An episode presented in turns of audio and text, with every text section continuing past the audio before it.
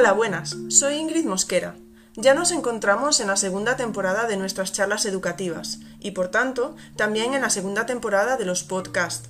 Recordad que únicamente son un complemento a los vídeos de YouTube. Su calidad dependerá de la calidad de la grabación en directo, y en muchos de ellos podréis echar en falta la parte visual.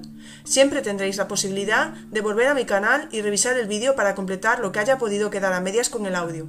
Muchas gracias por vuestro interés. ¡Empezamos!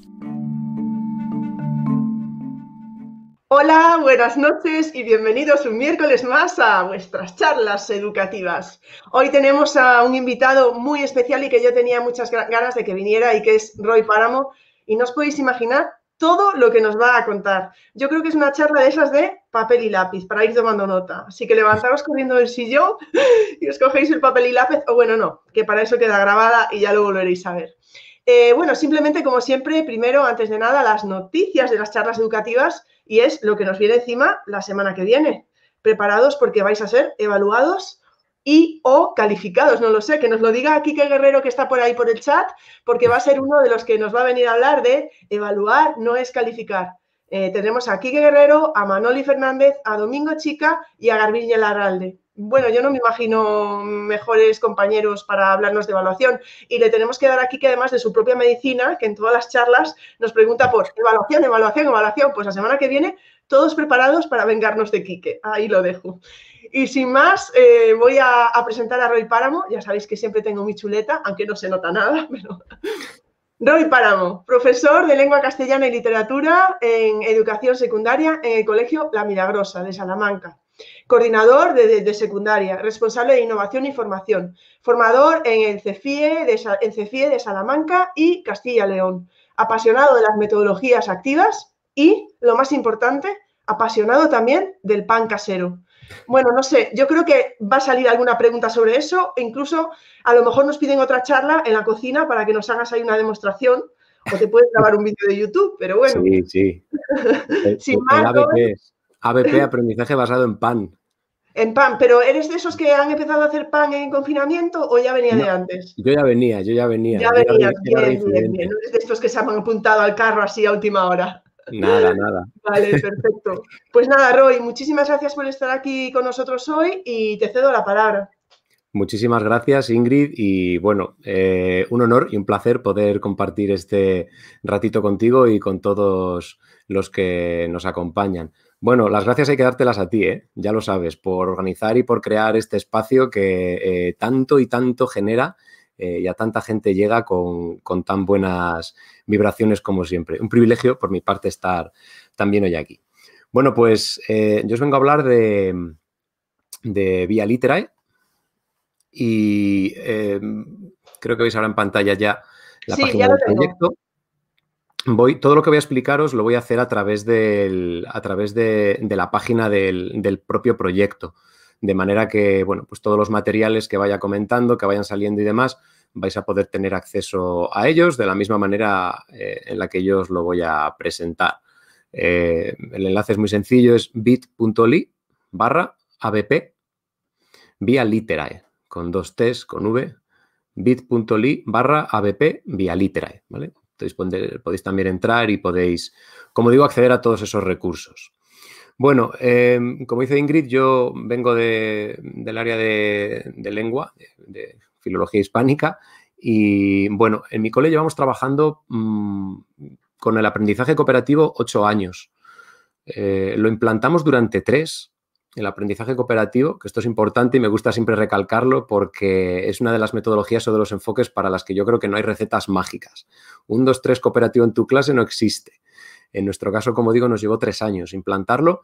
Creo que una buena implantación vertical eh, requiere hacerse de manera gradual, tanto por el alumnado como por el propio profesorado. Y bueno, eso nos dio pie también a saltar a otras metodologías activas, como lo fue el aprendizaje basado en proyectos, con el que llevamos ya cinco años también. Eh, más recientemente el APS, aprendizaje servicio, que realmente es un enfoque ¿no? del aprendizaje basado en proyectos. Y también, eh, pues últimamente, los paisajes de aprendizaje, la gamificación. Y bueno, a veces uno piensa, pero mucha cosa, ¿no? Mucha cosa. ¿Cómo puedes amontonar o cómo puedes sumar eh, tanta metodología? Bueno, en realidad, los que, los que también trabajáis con este tipo de dinámicas, sabéis que en realidad son complementarias. Y lo que os traigo hoy, pues es un ejemplo, es un ejemplo de ello. Vía Literae, eh, como definimos aquí en, en la propia descripción, es un proyecto que yo diseñé para trabajar toda la literatura ya sabéis que en secundaria, tercero cuarto de la ESO, pues eh, se habla siempre de la parte de lengua y de la parte de literatura, ¿no? Pues lo que es la mitad del temario más o menos de, que es de literatura, tanto de tercero como de cuarto de la ESO la trabajamos de manera conjunta, los dos grupos, mediante un proyecto eh, cuyo producto final pues iba a ser algo eh, de lo que la ciudad de Salamanca carecía hasta, hasta el año pasado. Fijaos que es curioso, los que conozcáis Salamanca, que está plagada, sobre todo el casco histórico ¿no? y el centro, de alusiones y de referencias eh, al humanismo, eh, a los clásicos, a nuestro siglo de oro. Eh, y sin embargo, y sin embargo, no existe, dentro de turismo no existía un plan, un proyecto, una guía, un mapa que recorriera todos estos, todos estos hitos. Entonces, realmente la manera en la que llegamos a este, a este proyecto fue porque yo en verano me acerqué a turismo y dije, oye, quería un mapa, ¿tenéis algo que recoja, que hable un poco de, todo lo que es la, parte literaria de la ciudad? Y claro, se miraron y dijeron, bueno, es que no hay, ¿no? Es que no existe.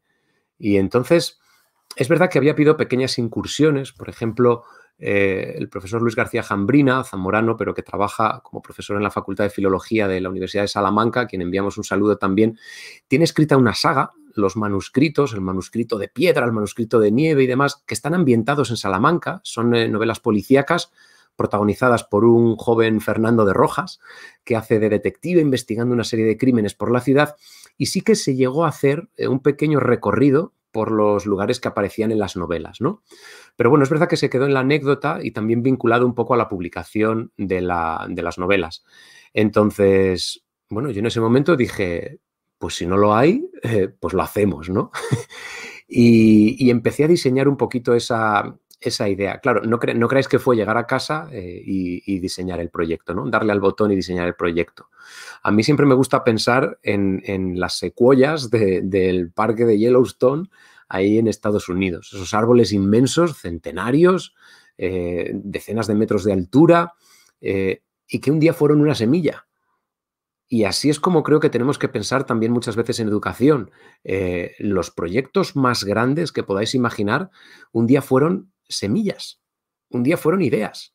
Lo que pasa es que la diferencia está en lo que tú hagas con esa semilla. La semilla que cae en el asfalto eh, nunca germina, pero la que cae en tierra fértil, esa tiene posibilidades de salir adelante y eventualmente convertirse pues, en una de esas magníficas secuoyas. Y yo creo que eso fue un poquito lo que, lo que pasó también con, con Vía Literae. ¿no? Yo inicié este viaje, pero luego el viaje me envolvió. El, viaje, eh, bueno, tenía para mí guardadas muchas sorpresas. Eh, como todas las grandes aventuras, mm, tiene también una parte de, no planificación, una parte más orgánica, más caótica, si queréis. Eh, pero que luego es lo que realmente alimenta el, espíritu ¿no? de lo que es el proyecto. Bueno, digo que bebe de diversas metodologías porque es un proyecto, entonces lo podríamos enmarcar dentro de ABP, pero es un proyecto gamificado. Utilizamos también Classcraft, que muchos conocéis, eh, con todo ese sistema de, eh, de, puntos de recompensas, de subir de niveles y demás. Y ligado a ello, pues una serie de escalafones también que los alumnos tenían que ir subiendo en lo que era la jerarquía de la secreta orden de vía literaria. ¿Vale? De esto hablamos un poquito dentro de unos minutos cuando nos metamos en, la capa de, narrativa. Aprendizaje cooperativo también, porque eh, muchas de las actividades pues, no se desarrollaban eh, individualmente, sino que pues, eran actividades cooperativas, ¿no? O en pareja o en grupo de, cuatro, que es como estaban organizados los alumnos. Tiene también el sello de los paisajes de aprendizaje, eh, porque todas las actividades pues han sido diseñadas a partir de la matriz eh, que muchos conocéis que cruza las inteligencias múltiples y eh, los diversos niveles de aprendizaje de la taxonomía de Bloom. Eh, esto lo que nos permite pues, es personalizar mucho más el proyecto, llegar mucho mejor al alumnado porque las actividades son variadas, son diversas, permiten varios enfoques y un grado también de creatividad alto. Bueno, en la página tenéis la presentación del proyecto, ¿vale? El producto final, que aunque es el producto final, lo podemos ver ahora si queréis. Eh, este es el aspecto que tiene el mapa eh, que cargamos finalmente en, Google Maps, eh, Google My Maps. Y bueno, veis aquí una serie de, geolocalizadores, ¿no? De, de, puntos, de colores, y cada uno de esos puntos pues se relaciona con, con, las diferentes etapas o corrientes de la literatura que se trabajan tanto en tercero como en cuarto de la ESO. Esto nos permitía abarcar pues eh, desde la Edad Media hasta nuestros días. El temario de tercero coge desde la Edad Media hasta el final del barroco y luego el neoclasicismo, romanticismo empieza en cuarto y bueno, eh, el, hecho de poder eh, trabajar con los dos cursos a la vez pues nos permitió desde un punto de vista curricular pues cubrir, claro, todos los siglos de, de literatura, ¿no? Entonces, asociado a cada uno de, estos, de estas corrientes o de estos eh, siglos, de estas etapas, pues tenemos una serie de, marcadores eh, geográficos. Algunos corresponden a calles, otros son espacios públicos, como pueden ser plazas, eh, edificios también, públicos o, históricos, y monumentos. Entonces, hay un poquito de todo, ¿no? Hay un poquito de todo. Bueno, los que hayáis estado por aquí, pues por ejemplo, la Universidad de Salamanca, sabéis que aquí, frente a la fachada histórica, está una estatua de Fray Luis de León. Entonces, pues eso se reseñó aquí, con su nombre, su dirección, sus coordenadas, una pequeña descripción. Eh, poníamos algunos enlaces también para, eh, para, poder ampliar la información sobre el monumento en cuestión y, las fotografías, ¿no? que al final por cuestión de tiempo eh, no pudieron ser realizadas por los alumnos como teníamos previsto, pero bueno, que, conseguimos por otros, por otros medios. Bueno, este es el mapa, este es un poco el producto final. Eh, a veces cuando uno ve este producto final eh, puede pensar que no es para tanto o que tampoco hacía falta juntar a 40 alumnos durante 18 semanas para generar esto. Pero es que mm, yo siempre digo, y además aquí tienes un guiño, eh, Ingrid, que lo más importante del Camino de Santiago no es Santiago de Compostela. Lo importante del Camino de Santiago, en el título te lo dice, es el camino es el camino que recorres. Entonces, creo que a veces nos obsesionamos eh, a la hora de programar un proyecto con el, con el, objetivo final, ¿no? Y entonces, el objetivo final hay que presentarlo, es lo que da sentido al recorrido, pero no es lo más importante. Y si solamente miramos al objetivo final, nos perdemos el camino, ¿vale? Entonces, es un proyecto ambicioso también en cuanto a la programación en el, en el, en el tiempo, porque 18 eh, semanas es, una barbaridad. Vamos, yo no creo que vuelva a embarcarme en un proyecto tan, tan grande, ¿no? Eh, entonces, tiene una serie de ventajas y es que te permite trabajar una cantidad enorme de, actividades, pero también tiene el reto de mantener la motivación durante, durante mucho tiempo.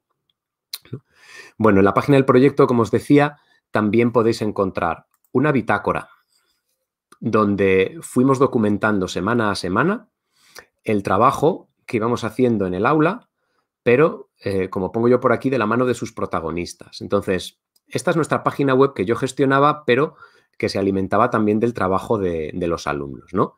Aquí están las sesiones que lógicamente no se llamaban sesión 1, sesión 2 y sesión 3, ¿no?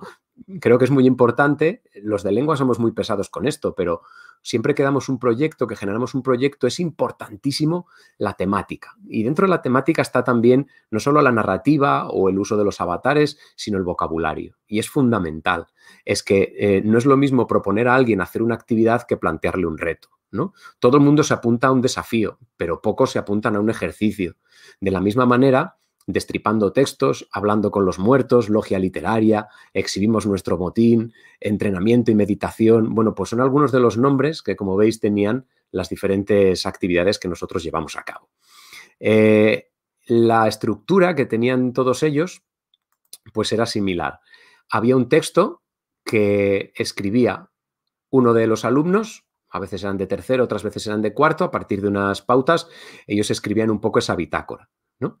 Eh, se pegaban por escribirla, porque, eh, y aquí es donde también, como, como, iréis viendo, pues se van entretejiendo todas, las, eh, todas estas metodologías, había una serie de puntos de experiencia, claro, si tú escribías la, entrada. Al principio no lo dices, pero en cuanto alguien se ofrece voluntario y luego ve que los demás ven que esa persona recibe puntos de experiencia y demás, pues luego ya todos se, apuntaban, ¿no? Íbamos también haciendo fotos con las que íbamos documentando un poquito eh, todo ese trabajo. Aquí, por ejemplo, veis algunas imágenes del borrador, de, los alumnos pues esbozando, prototipando las tareas. Y aquí veis a alguien que se parece mucho a mí porque es mi alter ego, es Rodericus Longus, el mentor de la secreta orden de Vía Literae. Mirad, si yo planteo una narrativa en la cual los alumnos se transforman en aprendices de una secreta orden, eh, yo necesariamente tengo que dejar de ser yo y tengo que convertirme en un personaje más de esa estructura.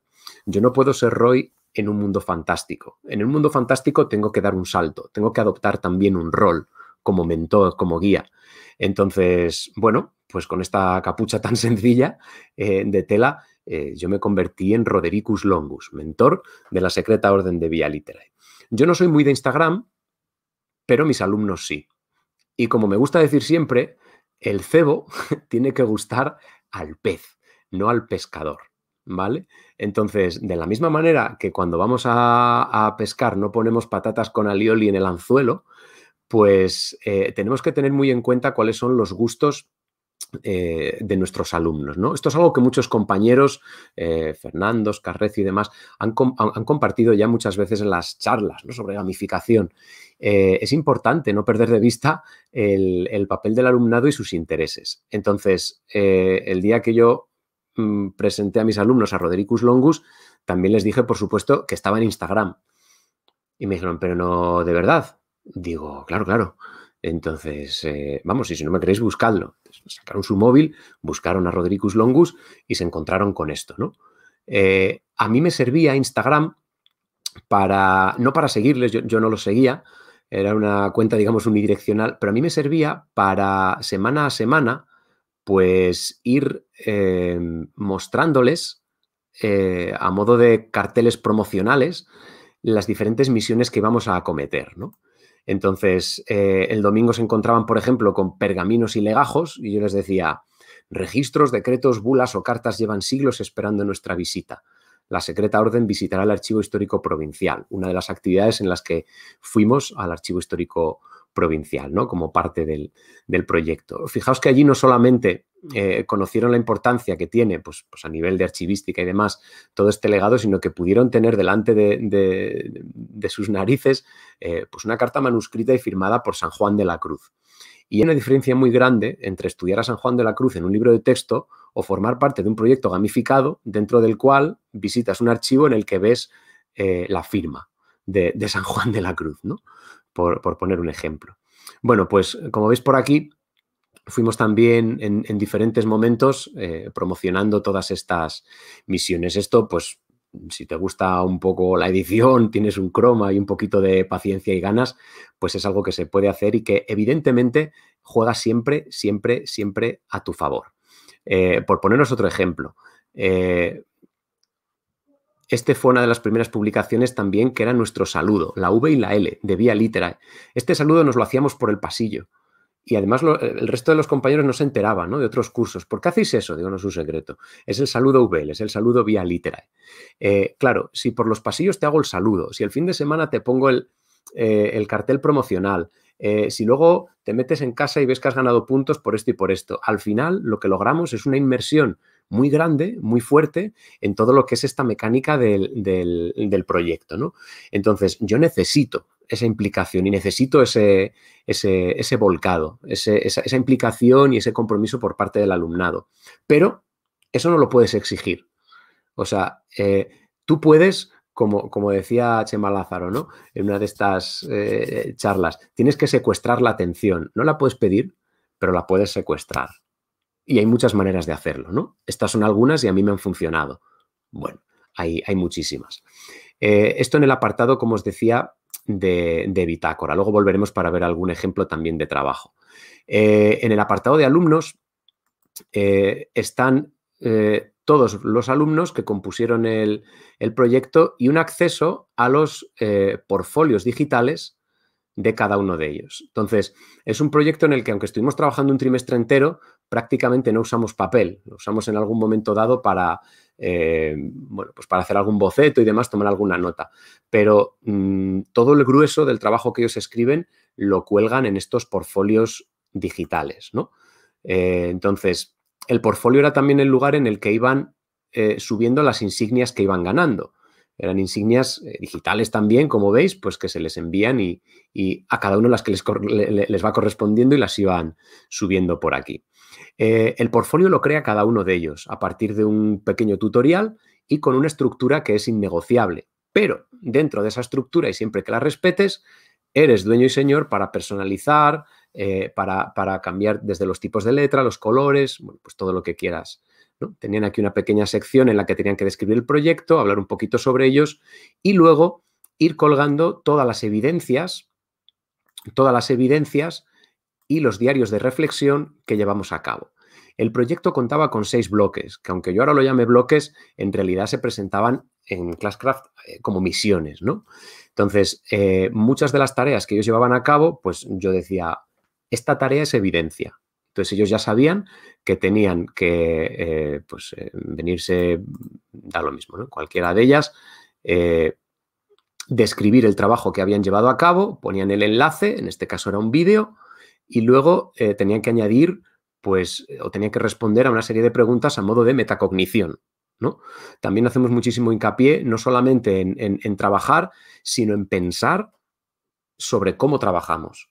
Para mí, y esta es una cita que, siempre recuerdo ¿no? de, John Dewey, que decía que no aprendemos de la experiencia, sino de la reflexión que viene después de la, de la experiencia. Y me parece fundamental, me parece imprescindible generar estos tiempos, generar estos espacios para que el alumno se pare a pensar en lo que ha hecho. ¿Qué me ha resultado más importante o más interesante? ¿Cómo me he sentido? al hacerlo. Me he sentido agobiada.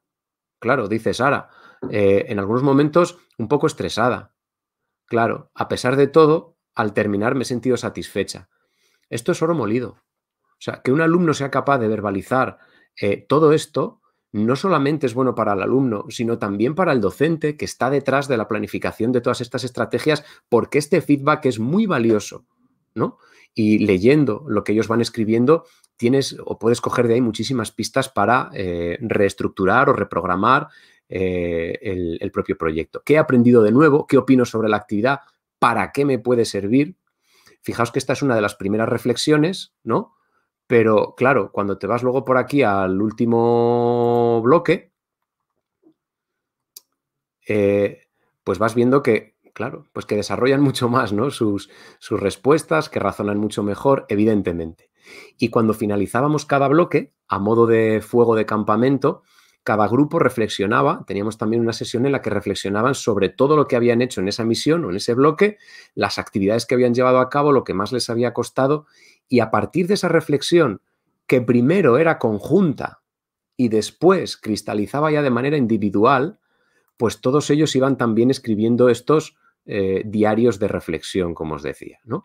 Para los diarios yo también les daba una serie de pautas, digo, mira, habla de lo más importante que a ti te ha parecido, lo mismo, eh, eh, en qué crees que puedes mejorar, para qué te puede servir esto. Y muchos de ellos, bueno, pues, pues escribían pues auténticas parrafadas, ¿no?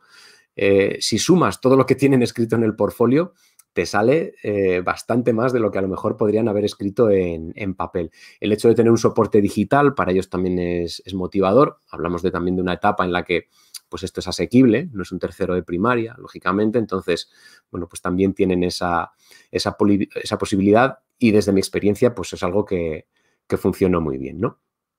Eh, más, por aquí por la página web tenéis también una sección eh, en la que yo colgué algunos materiales para los alumnos, pues al principio cómo estructurar el portfolio, eran pequeñas presentaciones, ¿no? En la que les decía los elementos que tenía que tener, eh, cómo responder a todo ello, eh, y cómo organizar también pues, un, entorno personal de aprendizaje. Cada uno creó su propio Simbalú, en el que iba también colgando pues, enlaces a los documentos que iba creando, a sus carpetas, de manera que es un poco lo que decimos siempre, ¿no? La competencia digital no se puede enseñar. Ninguna competencia se puede enseñar, pero las competencias se pueden entrenar, se pueden desarrollar. Y, el hecho de utilizar la tecnología al servicio de, me parece fundamental. Eh, e, en este caso no, no dijimos, bueno, ordenadores y luego a ver qué hacemos con ellos. Fue al revés, eh, que, es como yo creo que tiene que ser, ¿no? La tecnología al servicio de la pedagogía y no al revés. No vamos a comprar 100 iPads y luego a ver qué se nos ocurre hacer, hacer con ellos. Bueno, pues son cositas que también fuimos desarrollando. Estos son dos Genialis que surgieron de, una de las tareas de Hablando con los Muertos. Eh, bueno, podemos hablar ahora de ella o, un poquito más tarde. Eh, en esta tarea ellos tuvieron que entrevistar autores que eh, mm, pues, pues estaban muertos, claro. Eh, entonces, claro, ellos decían, pero, pero ¿cómo hacemos? Como una entrevista a Cervantes, digo, no sé, tú tienes que hablar con Cervantes. Mm, ¿Qué se te ocurre?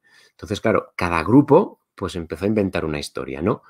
Entonces, a algunos se les ocurrió pues que podían hacer una sesión de espiritismo y eh, contactar con el fantasma de Fernando de Rojas y bueno, pues cuando, cuando hiciese su aparición, pues hablar con él. Perfecto. Otros hicieron un podcast. Eh, otros, bueno, pues un formato más clásico de entrevista. Se disfrazaron, ¿no? Teníamos allí eh, a, creo que era a, Galdós y a Pardo Bazán, eh, allí cogidos de la mano casi en, un sillón y, haciéndoles una entrevista. a veces cuando me preguntan también, Jolín, pero ¿y todo eso lo hicisteis en clase? no, no, esto lo hicimos en horario lectivo, pero en el colegio.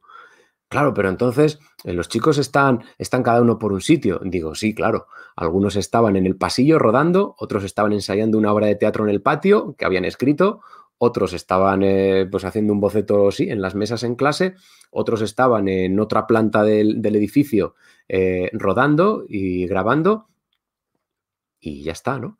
Y entonces es cuando me dicen, claro, pero ¿cómo lo controlas? Digo, pues con una aplicación. Tengo una aplicación que es gratuita, eh, que es muy potente y que se llama confianza. Entonces, yo utilizo mucho la confianza.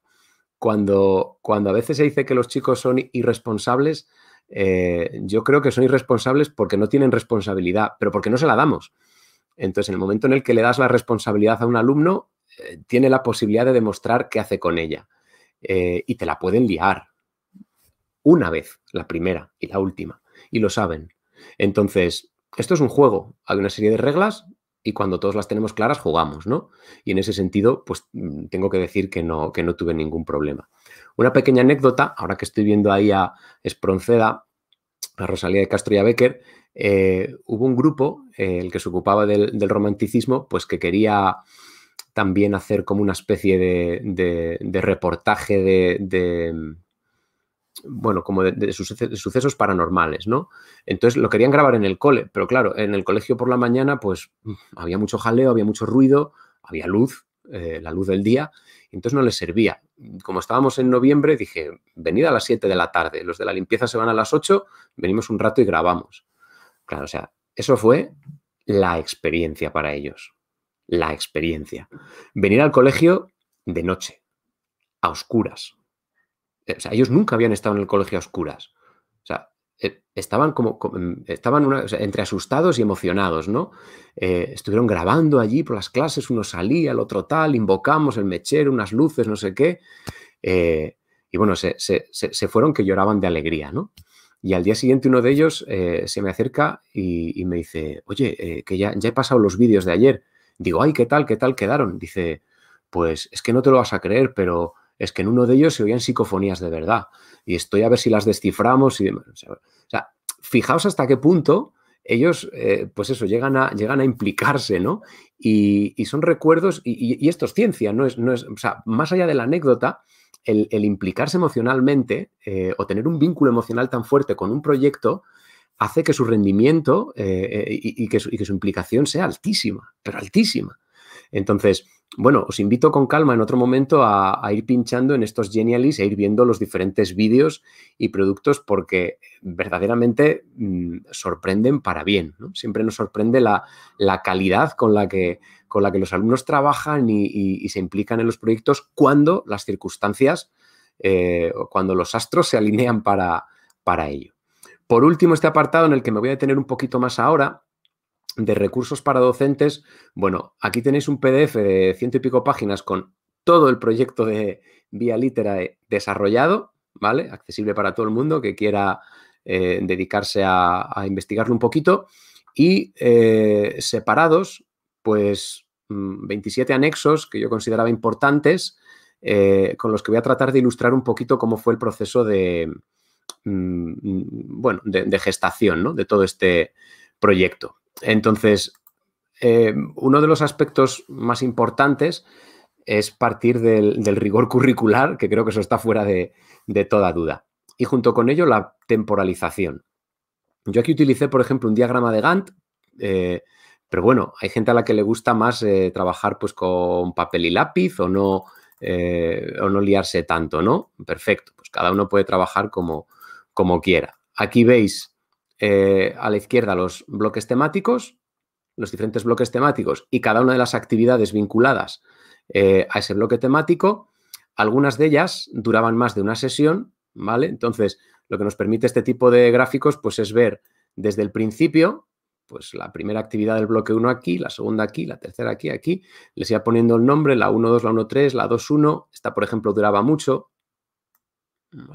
Y de esta manera, bueno, pues eh, uno tiene también eh, muy clara cuál es la, progresión y va viendo un poquito pues por dónde va, si se va quedando atrás o no. Quizá para proyectos de cuatro o seis semanas no sea tan importante, pero desde luego que cuando te metes en un trabajo de, tres meses o más, yo creo que es importante tener muy clara la, temporalización.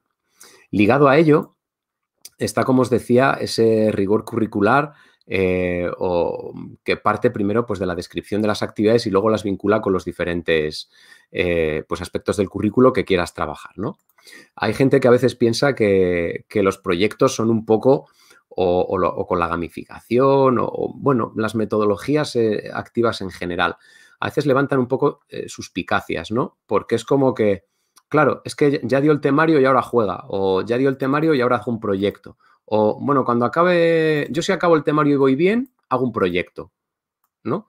Cuando realmente es, absurdo, o sea, lo, que hago es trabajar mis contenidos a través, de, a través del, proyecto. Sé que se ve pequeñito, pero bueno, es únicamente porque veáis la estructura. Em, esto yo empecé haciéndolo en tablas, en documentos, pero luego me di cuenta de que trabajar pues con Excel eh, me permitía también crear eh, pues, tablas inmensas, ¿no? Que de otra manera serían inabarcables. Entonces, yo aquí describo el, proyecto, eh, perdón, cada una de las actividades. Luego, si tenía calificación, si esa tarea se calificaba, lo marcaba aquí, porque no todas se calificaban, algunas eran de presentar contenidos o había salidas que a lo mejor no se calificaban, algunas eran evidencias, entonces iban al portfolio, las que eran evidencias lo marcaba, las que no, no, y luego también, si era un objetivo en Classcraft, es decir, era una misión en Classcraft, pues también le ponía este código bloque 1, pues 1, 1, 1, 2, y de esa manera no me perdía. Esto es un poco como los videojuegos, ¿no? Primer mundo, eh, primera pantalla, segunda pantalla, tercera pantalla, hasta que saltamos al siguiente bloque o a la siguiente eh, misión. Después añadí aquí una eh, columna en la que mm, pues especificaba un poquito los recursos que necesitaba, materiales, fungibles, espaciales, etcétera. El agrupamiento, Muchas de las tareas a lo mejor eran para empezar a trabajar individualmente, pero luego en parejas, luego en grupo, toda la clase. El tipo de evaluación, el nivel de evaluación que llevaba a cabo, si implicaba heteroevaluación por mi parte, si había coevaluación, todos estos niveles que conocemos, si se calificaba eh, sobre cuánto y los puntos de experiencia que yo le asignaba en Classcraft. ¿Vale? Esto está bien tenerlo como referencia eh, para que luego, como sabéis, pues en el desarrollo de la gamificación, Claro, si el objetivo o si, el tope son 10.000 puntos y tú das los puntos de 5 en 5, pues al final nadie puede mejorar su avatar, porque claro, avanzan muy despacito. Hay que encontrar un poco el equilibrio entre, pues unos puntos que te vayan llegando de manera que, mantengan tu motivación, que te, que te, por una parte, que te empujen a seguir trabajando para ganar más, pero que al mismo tiempo veas, pues que vas ganándolos, ¿no? Y como os decía también al principio, eh, añadí aquí las inteligencias múltiples de Garner y los niveles de la taxonomía de Bloom para marcar qué inteligencias y qué niveles de Bloom trabajaba con cada actividad. Esto lo que me permitía era que de un vistazo yo podía ver si estaba equilibrado o no. Evidentemente, por ejemplo, pues en la primera columna esta azul de las inteligencias, que es la lingüístico-verbal, pues siempre aparecía, ¿no? Y la naturalista, por ejemplo, eh, o la cinestésico corporal, pues un poquito menos. En algunas sí, pero un poquito menos. Y de la misma manera con los diferentes niveles de la taxonomía de Bloom, para incluir tanto procesos de orden inferior como de orden superior, ¿vale? No solamente el, aplicar, el comprender, sino también el evaluar, el crear y demás. Eh, a mí esta tabla, que parece así muy grande, muy inabarcable, eh, me ayudó a dar mucha luz a lo que es el proceso de programación, ¿vale? Para tenerlo todo muy claro, muy recogido y como podía ir muy fácilmente reescribiéndola y reelaborándola, pues eh, me resultó, como digo, muy cómodo. Bien, yo tengo mis actividades, pero como se dice a veces, ¿no? ¿Y al inspector qué le vas a contar? ¿Te vas a poner la capucha y vas a, y vas a abrir Classcraft? Digo, bueno, pues vamos a ver, todo se hace, eh, todo se hace con cabeza, ¿no? Y cada una de las actividades está vinculada a los contenidos que yo quiero trabajar mediante mi proyecto. Es decir, lo primero que hay que hacer, el primer punto de partida es eh, sentarte enfrente del currículo eh, y desmenuzarlo y partirlo en piececitas y decir, o cogerte el fosforito y decir, vamos a ver, currículo, de ti me voy a llevar esto, esto, esto, esto, esto, esto, esto y esto para trabajar mediante un proyecto. Y lo demás, pues ya veré cómo lo trabajo, ¿no? Eh, tengo un libro de texto, tengo un aula virtual, eh, ¿vale? Eh, tengo paisajes de aprendizaje, pero eh, mm, hay que romper, hay que romper un poquito lo que son, pues a lo mejor los, los, temas del libro, ¿no? Lo que llamamos temas del libro. Entonces, bueno, pues yo me cogí en este caso la, la, orden, ¿no? De Castilla y León que tenemos y, bueno, pues nada, fui por bloques de este primer bloque de comunicación oral, pues mira, voy a trabajar en el proyecto estos contenidos, estos criterios y estos estándares y las competencias clave ligadas a cada estándar, ¿vale? Programación pura y dura de la que todos conocemos. Lo mismo del bloque 2. El bloque 3 no trabajé nada de ello porque se refiere sobre todo a la lengua, aspectos gramaticales y mucho más técnicos que yo no toqué, los trabajé luego de otra manera, y educación literaria. Vale, pues este es mi marco, este es el currículo, esto es la selección del currículo que yo voy a trabajar a través del proyecto. ¿Cómo? Bueno, pues mira, aquí tienes la vinculación de cada una de mis actividades los criterios de evaluación, estándares de aprendizaje y competencias clave ligadas o vinculadas a cada una de esas actividades. ¿Vale? Eh, parece un trabajo inmenso, pero mm, no es más que darle una vuelta a lo que ya hacemos de manera habitual. ¿no? Eh, y una vez que tú haces la selección de contenidos eh, y tienes diseñadas las actividades, bueno, pues es juntarlo un poco todo y, donde no case, o si te quedas sin, o si, hay actividades eh, que están trabajando contenidos que no están, bueno, pues, pues mete los contenidos. Y al revés, si habías hecho una selección de contenidos y luego ninguna actividad los está trabajando, pues dale una vuelta, dale una vuelta a esa actividad o añade otra que sí que lo trabaje. ¿De acuerdo? Con lo cual, yo creo que es evidente que el rigor eh, curricular del que parte el proyecto, pues está más que claro, ¿no? Está más que claro. Bueno, una vez que tengo mis actividades, que lo tengo todo temporalizado eh, y demás, eh, también hay que considerar un poco el aspecto de la evaluación, como decíais por ahí al principio. Entonces, eh, bueno, pues para ello podemos volver a recurrir a una tabla de Excel. Yo aquí he puesto un poco el, modelo que, yo he diseñado para el proyecto. Se ve un poquito pequeño, pero bueno, os lo voy contando yo también, si no. El 50% es el proceso de trabajo, lo que yo denomino proceso de, trabajo. Cinco puntos, ¿vale? Eh, un 30% la adquisición de aprendizajes y un 20% el producto final. Dentro de cada uno de estos porcentajes, dentro de cada uno de estos apartados, ¿a qué llamo yo proceso de trabajo? Bueno, pues primero, a todas las actividades y tareas que semanalmente o quincenalmente, cuando eran muy grandes, iban realizando eh, en Classcraft, ¿vale? A través de Classcraft, como misiones, yo les voy planteando todas las actividades, de todas esas, todas las actividades que hacen los alumnos, de todas tienen una nota y un feedback, ¿vale? Una retroalimentación, siempre. Eso es, eso es innegociable. Sobre todo la retroalimentación, ¿vale? Eh, en este punto, a mí me gusta también señalar siempre que eh, no solamente es importante retroalimentar al alumno para señalarle qué hace bien y tiene que mejorar, eh, o mejor dicho, qué hace bien y tiene que mantener y qué tiene que mejorar y cómo hacerlo. es súper importante generar luego otra oportunidad, otro escenario en el cual el alumno pueda demostrar si todo ese feedback o esa retroalimentación que ha recibido es capaz de ponerla en práctica o no. ¿Vale? Porque, claro, yo hace años eh, eh, daba feedback, entonces lo enviaba. Luego descubrí que muchos alumnos ni siquiera lo leían. Y, claro, eso era muy evidente cuando repetías una actividad y veías que el resultado era el mismo, ¿no? Poco más o menos. Eh, yo, tengo el recuerdo del, colegio y una profesora en primaria que me llamaba el, niño de los siete. El niño de los siete, el niño de los siete. Claro, el niño de los siete se llamaba el niño de los siete porque siempre sacaba siete. Pero es que yo estaba condenado a sacar siempre siete, que es esa nota agridulce que te deja las puertas del sobresaliente, aunque, bueno, te alejas un poquito más de los del suficiente. Eh, pero estaba condenado a repetir mis errores, ojo, y mis éxitos, porque todos mis trabajos eh, volvían igual que los entregaba, pero con un 7 arriba.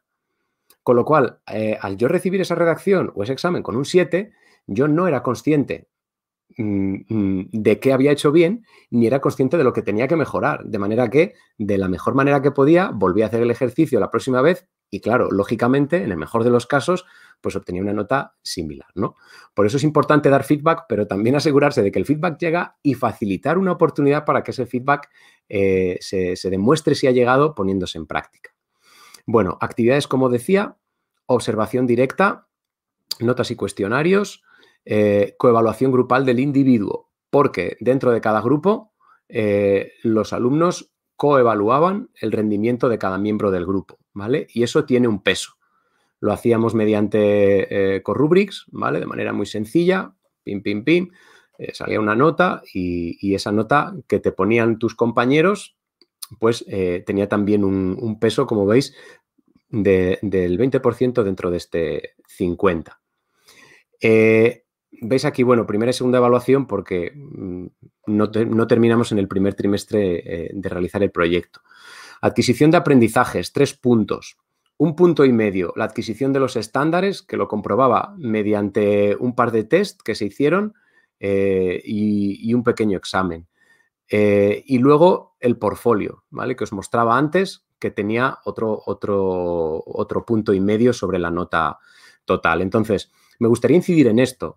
El portfolio del alumno que va realizando mm, durante todo el proyecto tiene un punto y medio sobre 10. Hay gente que le parece poco. Eh, yo creo que si le damos muchísimo peso al portfolio, se pierde un poco la esencia de, ese espacio ¿no? dedicado a la reflexión y entonces ya lo empiezan a escribir con esa presión. Pero por otra parte, tampoco podemos dejar de darle un valor, puesto que lo que no se evalúa se devalúa. Y luego, cuando la gente me pregunta, vale, pero en el proyecto había exámenes, digo, mira, pues hubo un pequeño examen de contenidos y dos test. Ojo, entre los tres sumaban un punto y medio, con lo cual eh, el examen pues tenía, mm, creo que no era tampoco al 33%, pero tenía, tenía un valor de menos de un punto. Entonces, había examen, sí, pero valía menos de un punto. Y digo esto porque muchas veces eh, se demoniza el examen, ¿no? Eh, y yo creo que el examen no hay ni que demonizarlo ni que endiosarlo. Entonces, yo creo que una asignatura no puede ni, tener el 100% de la nota basada en un examen, eh, ni tampoco renunciar a ello porque sí. Entonces, el examen es una herramienta más de evaluación que cumple con su servicio, igual que lo puede cumplir un test, igual que lo cumplen todas las tareas que han ido, que han ido ellos trabajando. ¿Vale? O por lo menos esa es mi, perspectiva y ha sido mi, mi planteamiento. Pasa un poquito como con la clase magistral. Hace unos días leí un artículo en el que una profesora decía, eh, la clase magistral es buena si es magistral. Y digo, ¿qué razón tiene? Porque una clase magistral, cuando es magistral, pues es magistral. Pero cuando no lo es, no lo es. Entonces, tampoco hay que demonizar la clase magistral. O sea, todos hemos tenido clases magistrales fantásticas, fantásticas, pero eso tampoco quiere decir que hablar 60 minutos eh, eh, a los alumnos cada día, porque sí, sea la mejor opción. ¿De acuerdo? Entonces, yo creo que en la variedad, en este caso, está, está la riqueza, ¿vale? Bueno, y el producto final que tenía un peso de dos puntos, también repartido un 25% coevaluación y un 75% eh, la valoración por parte del, docente. Bueno, Esto un poquito en cuanto a la, en cuanto a la, evaluación y el seguimiento. Eh, eso era un esquema que evidentemente, pues claro, se iba rellenando. Yo no os lo muestro, que están las notas y los nombres de los alumnos, pero ese es el modelo que, generé para el proyecto y que, y que seguí. Y evidentemente a mí me cuesta muy poquito defender ante cualquiera la nota que tiene cualquiera de mis alumnos en el proyecto, porque tengo tal cantidad de, de evidencias eh, y cada una con su peso y demás, que por supuesto conocen tanto los alumnos como la familia desde el principio, que no me supone ningún problema. Pero bueno, es que tampoco, tampoco tienes luego ninguna reclamación. O sea, cuando las cosas están tan claras eh, y hay un feedback eh, tan abundante y tan constante, bueno, pues yo creo que se naturaliza mucho, ¿no? y, desaparece un poco el demonio de la evaluación y se empieza a ver la evaluación como lo que verdaderamente es, que es un acompañamiento. Es un acompañamiento, es un seguimiento, es una mejora, Evaluar es aconsejar, es proponer, es ayudar, es animar, es acompañar, es asentir, es señalar, es proponer. Eso es la evaluación para mí, que tiene sentido cuando es pues, formativa, ¿no? Sobre todo, como ya sabemos. Eh, más cosas por aquí. Bueno, hay rúbricas que estaréis sobre todo pues, muy familiarizados con, con ellas y seguramente con Corrubrics, listas de, cotejo, pues no sé, podemos ver la rúbrica para la, la, evaluación del, del portfolio, ¿no? Importantísimo también cuando presentamos a los alumnos el portfolio, aparte de, lo que supone o cómo repercute en la nota final, hay que explicarles cómo se va a evaluar, cuándo vas a evaluar tú ese portfolio y de qué manera. Esto, o sea, la rúbrica la tienen que tener al mismo tiempo que la tarea, porque de esta manera ellos podrán ir dando pasos en su portfolio eh, dirigidos a, a, esta rúbrica, ¿no? que no es más que una brújula en realidad pues tendré en cuenta el diseño, las evidencias, la calidad, el rigor, la extensión, las reflexiones que te pido y te enseño cómo hacer, la redacción, por supuesto, etcétera. ¿Vale? Bueno, pues es una rúbrica como otra cualquiera eh, y que en nuestro caso también llevamos a cabo a través de, bueno, yo utilizaba Corrubrics para, para poder evaluar, ¿no? los portfolios de cada, de cada alumno. Bueno, hay varias. Eh, y voy a poneros esta porque es diferente y, es también un punto que me parece eh, pues muy importante poner de manifiesto. Mirad, en, una de las actividades los alumnos tenían que, eh, bueno, en concreto en la de hablando con los muertos que os enseñaba antes, los alumnos tenían que, escoger primero qué tipo de producto iban a hacer. Entonces, algunos eh, decían un vídeo, otros un podcast, una obra de teatro, una publicación ficticia. Bien, yo no puedo generar una única rúbrica para evaluar todos esos productos, que son muy diversos y muy diferentes. ¿Qué hago? Pues utilizar al propio alumno para crear una rúbrica sobre el trabajo que lleva a cabo, una rúbrica que yo superviso, pero que tú como alumno diseñas. Entonces, vamos a pensar cuáles son los aspectos importantes de tu proyecto o de tu producto en este caso sobre los que crees que hay que pararse a, analizar, ¿no? Entonces decían, bueno, pues los contenidos, la presentación, el contexto, esto, esto es lo que propusieron eh, los hijos de Popeye, que era como se llamaba uno de los grupos de, tercero de la ESO. Esta fue la rúbrica que ellos, que ellos crearon. Claro, es que en el momento en el que tú implicas al alumnado en el proceso de evaluación, como decía antes, el proceso de evaluación se naturaliza. Deja de ser algo impuesto, deja de ser algo unilateral y pasa a ser una propuesta de trabajo compartida. Entonces, ningún alumno de los hijos de Popeye eh, eh, le va a parecer mal que su trabajo sea evaluado con esta rúbrica, porque la han hecho ellos. Aunque yo le dé el visto bueno, lógicamente, ¿no? Porque no todo, no todo vale y a veces hay que ajustar. Pero no solo esto. Cuando cada grupo presentó su trabajo, un miembro que yo elegí al azar de cada uno de los otros grupos de la clase, con un móvil, fue eh, coevaluando con la misma rúbrica que yo generé con Corrubrics, eh, con la misma rúbrica fueron coevaluando el trabajo de sus compañeros. Y la nota salía de la media de la coevaluación de sus compañeros y de la que yo les ponía. Que los que tengáis experiencia con rúbricas, como sabéis, en muchos casos acaba prácticamente coincidiendo, cuando el trabajo está claro, los criterios están claros y demás. Bueno, em, para los que no conozcáis Classcraft, y no me quiero tampoco entretener enseñando la aplicación, pero eh, sabéis que tiene una interfaz muy cuidada Y bueno, estas son un poco las miniaturas de los escenarios que, eh, por los que pasamos, ¿no? durante las diferentes misiones que, había y cómo las iban desgranando. Entonces, claro, es una estética también para ellos muy atractiva, al mismo tiempo que te permite tener todo pues perfectamente recogido, organizado eh, y accesible. Eh, los mapas de, Classcraft. Y de ahí salto a algo que me parece fundamental eh, en todo proyecto, que es la narrativa. La narrativa. Y casi me atrevería a decir que es un poco el alma, ¿no? De, de un buen proyecto, por lo menos de un buen proyecto gamificado, la narrativa los que, eh, bueno, pues sois más duchos en, gamificación eh, o aficionados a los juegos y videojuegos, pues esto lo sabéis de sobra. Eh, partí de una serie de, teorías que también todos conocéis seguro, como son, por ejemplo, un poco el viaje del héroe, ¿no? Esbozado en El héroe de las mil caras de Campbell. Y bueno, estos fueron mis seis bloques de contenido y yo tenía claro que al principio quería trabajar, eh, bueno, presentar un poco el proyecto, las herramientas de trabajo, el tema de los portfolios y luego nos empezaríamos a meter con la investigación. Aquí, por ejemplo, tuvimos también la visita eh, de una druida, vendida como druida, que era una investigadora, eh, una doctora de la Facultad de Filología, que preparó una charla sobre lo que es la investigación, la importancia del rigor a la hora de investigar. Claro, porque los chicos iban a poner a investigar. Entonces, pues les hablaba de Google Education, de lo que es el plagio, etc. Cuando terminamos, pasamos a un bloque en el que organizamos todo el material que habíamos eh, recogido o cosechado o minado, porque era un poco el juego que le dábamos, la mina de las palabras, y empezamos a pensar en el diseño. ¿No? Entonces, analizamos muchos productos turísticos, analizamos mapas, folletos, vídeos, reportajes documentales y luego también valoramos un poco eh, qué podía resultarnos más accesible a nosotros eh, eh, y más asequible en términos tanto de capacidad de trabajo como económicos.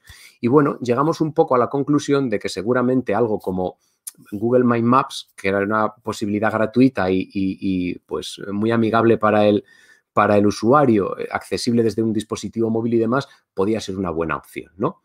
Prototipamos y finalmente eh, llevamos a cabo la producción de ese, de ese mapa. E importantísimo, Ecos para la Eternidad, un último bloque de difusión.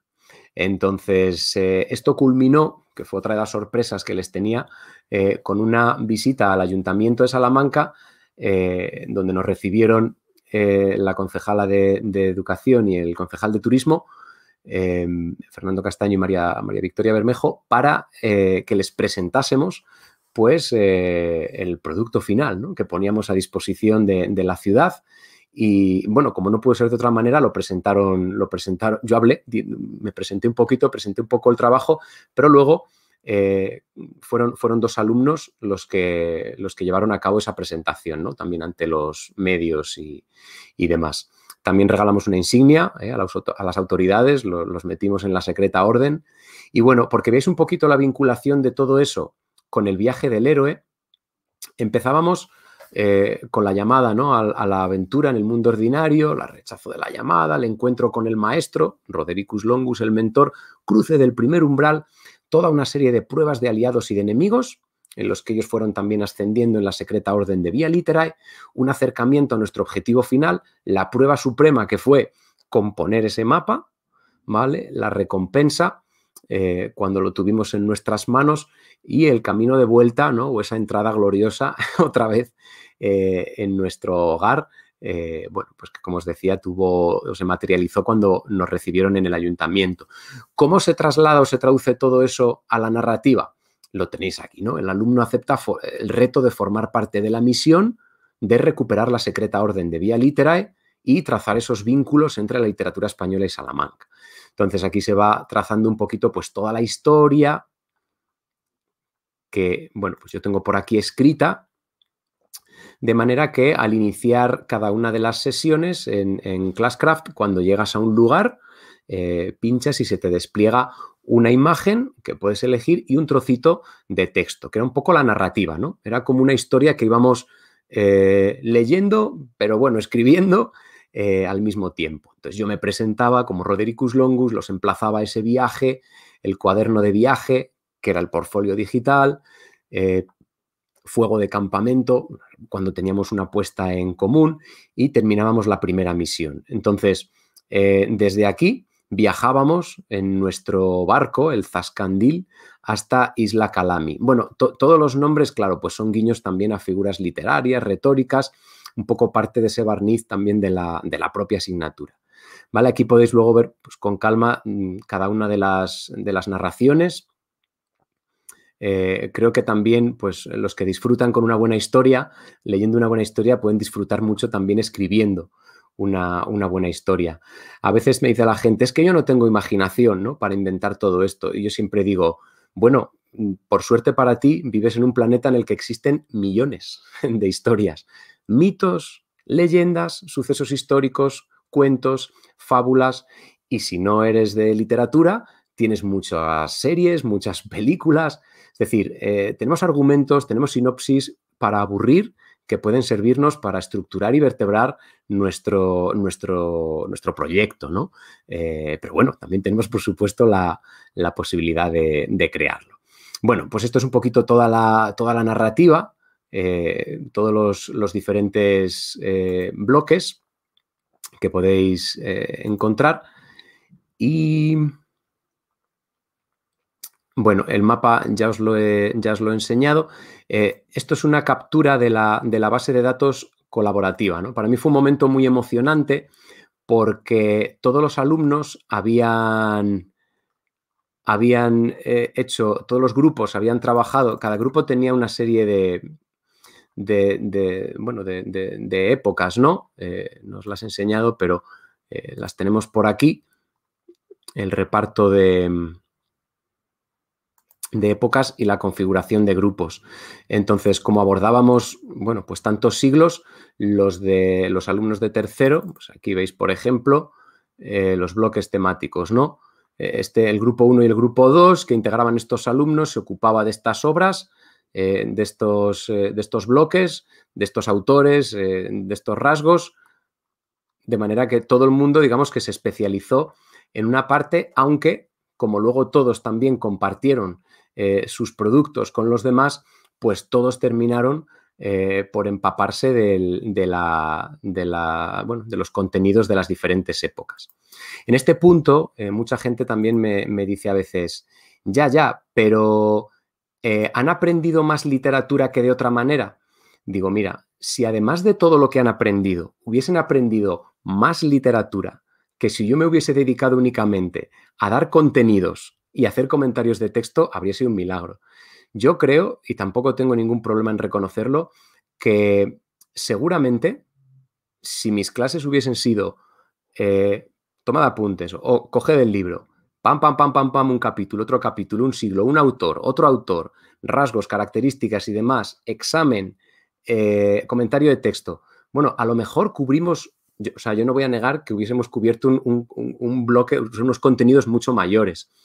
Ahora bien, yo creo que cualquier docente, mm, y que levante la mano el que no esté de acuerdo, puede eh, em, prescindir de entre un 15 y un 20% de su temario, sin que le duela. ¿Vale? Ese es el espacio en el que yo creo que podemos aprovechar para entrenar competencias, desarrollar eh, otra serie de habilidades, trabajar eh, pues con muchas de estas tareas que evidentemente a veces llevan mucho más tiempo y esa base de datos colaborativa, pues de manera simbólica, para mí fue muy bonito ver cómo eh, todas las manos de los alumnos eh, volcaban el trabajo de su investigación en la descripción, las coordenadas, las, las páginas web, etcétera, ¿no? Porque volcando toda la información en esta hoja de cálculo tremenda, se genera un archivo que luego, pues, es darle a un botón en Google Maps, importa toda esa información, reparte los marcadores, eh, los, geolocaliza a partir de las coordenadas y aparece pues toda esa descripción que veíamos aquí, ¿no? Eh, ves aquí pues el nombre, la dirección, la corriente, las coordenadas, tal. Todo eso son los datos que están metidos, que previamente hemos ido metiendo en este documento colaborativo. Claro, compartir un documento colaborativo eh, con 40 alumnos, conlleva un riesgo, ¿no? Y esto también hay que dejárselo muy claro. Entonces, Vale que Google me permite luego volver y restaurar sesiones eh, que se hayan eliminado por error, pero de verdad que no tuve que hacerlo. Al final todos cuidan tanto ese trabajo porque, porque son conscientes de que, de que tienen entre las manos pues algo tan valioso, ¿no?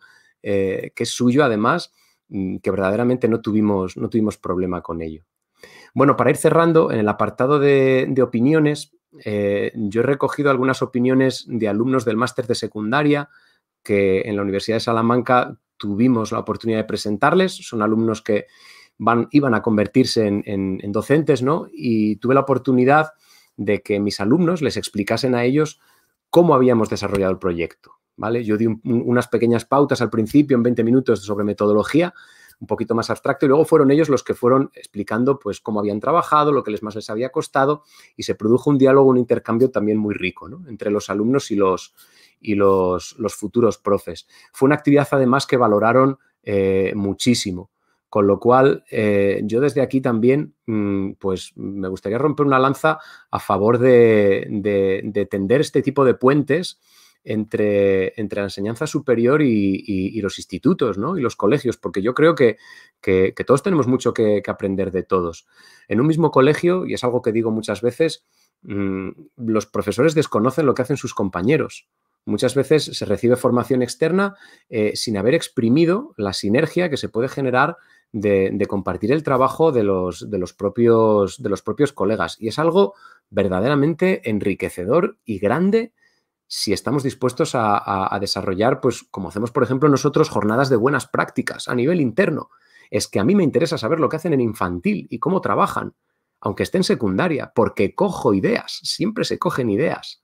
O lo que a uno le funciona, a otro le puede dar una idea, o lo que a uno no le funciona, pues los compañeros pueden apuntarle soluciones.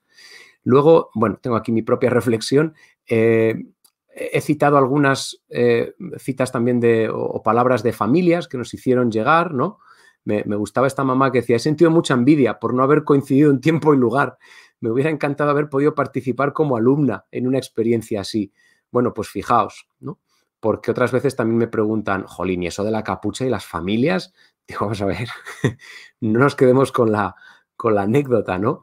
Eh, trascendamos un poco la, dimensión del, del proyecto.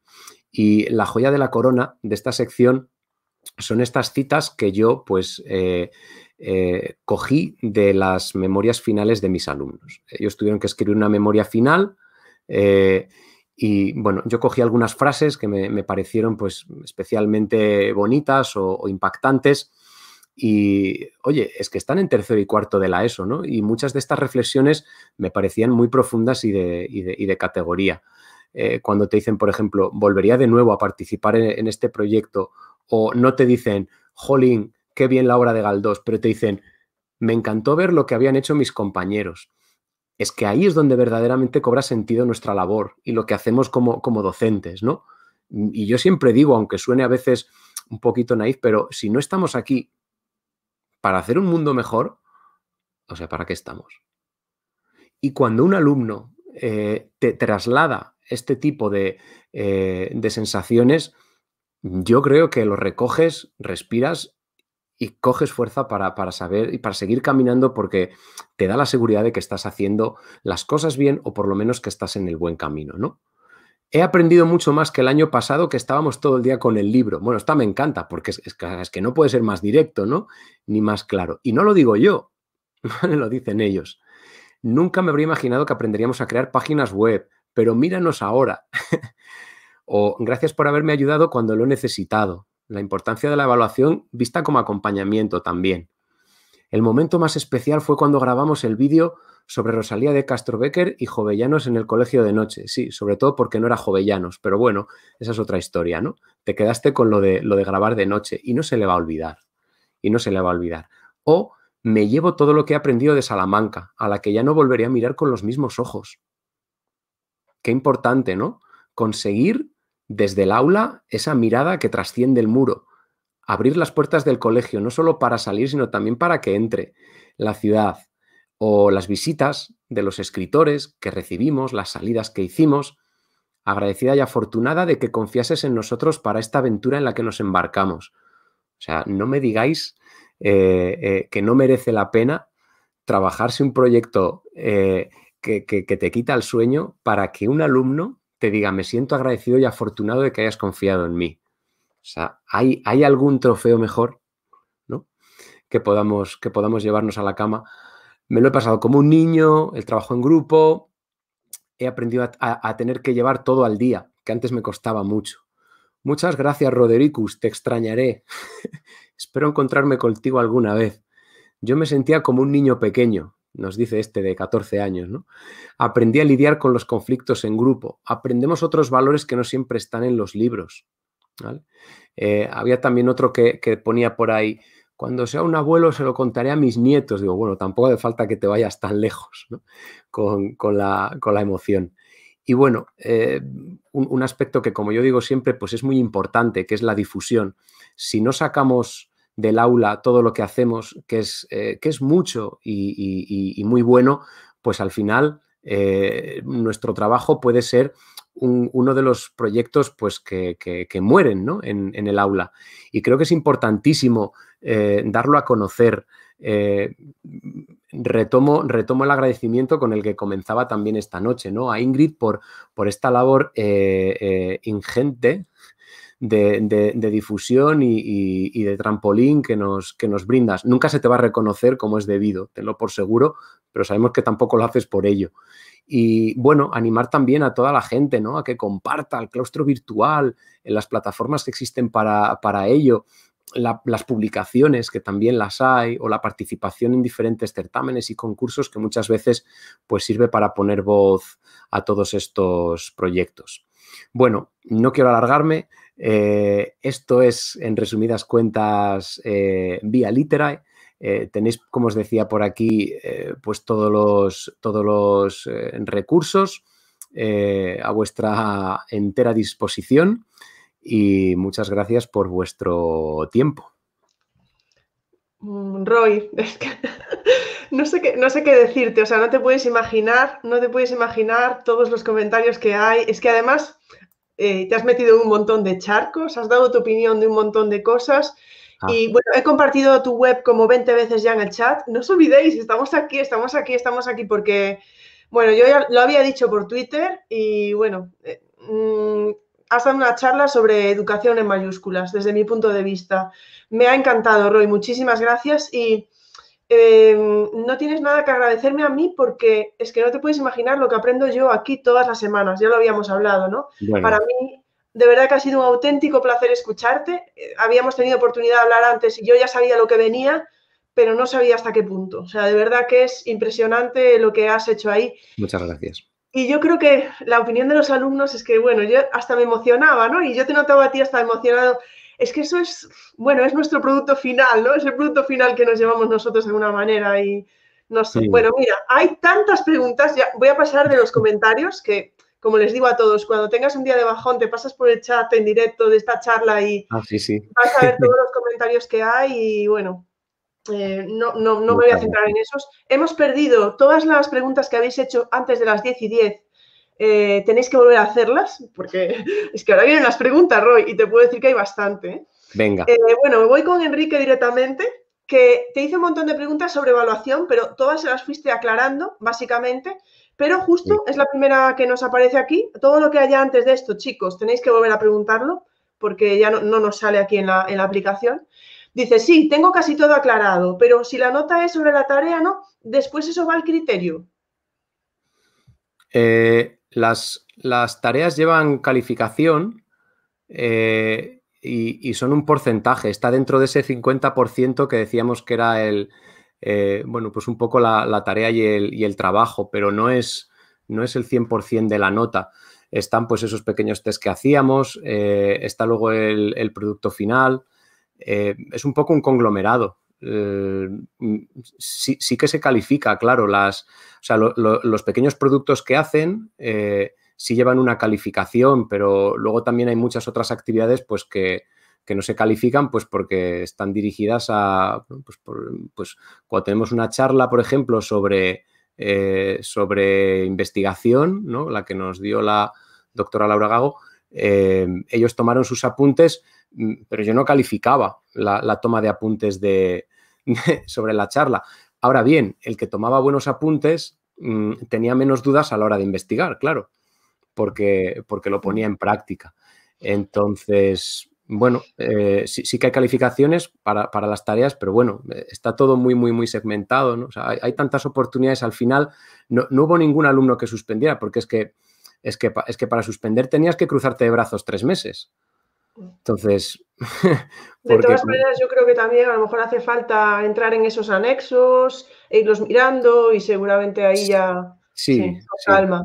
Ángela, que de antemano nos pidió perdón porque tiene el texto en catalán y por eso le sale alguna cosa así más extraña por el medio, nos decía, me parece fantástico que esté todo tan estructurado. ¿Los alumnos saben de antemano qué actividades son evaluables? Sí, sí siempre. En el, eh, hay una, hay un, de hecho, hay un documento eh, que yo les comparto en el que yo voy marcando todas las actividades que son evidencia y que tienen que subir al portfolio y, saben también, eh, bueno, todas en las, en las que se les pone nota, todas esas eh, son, bueno, evaluables, a ver, calificables, ¿no?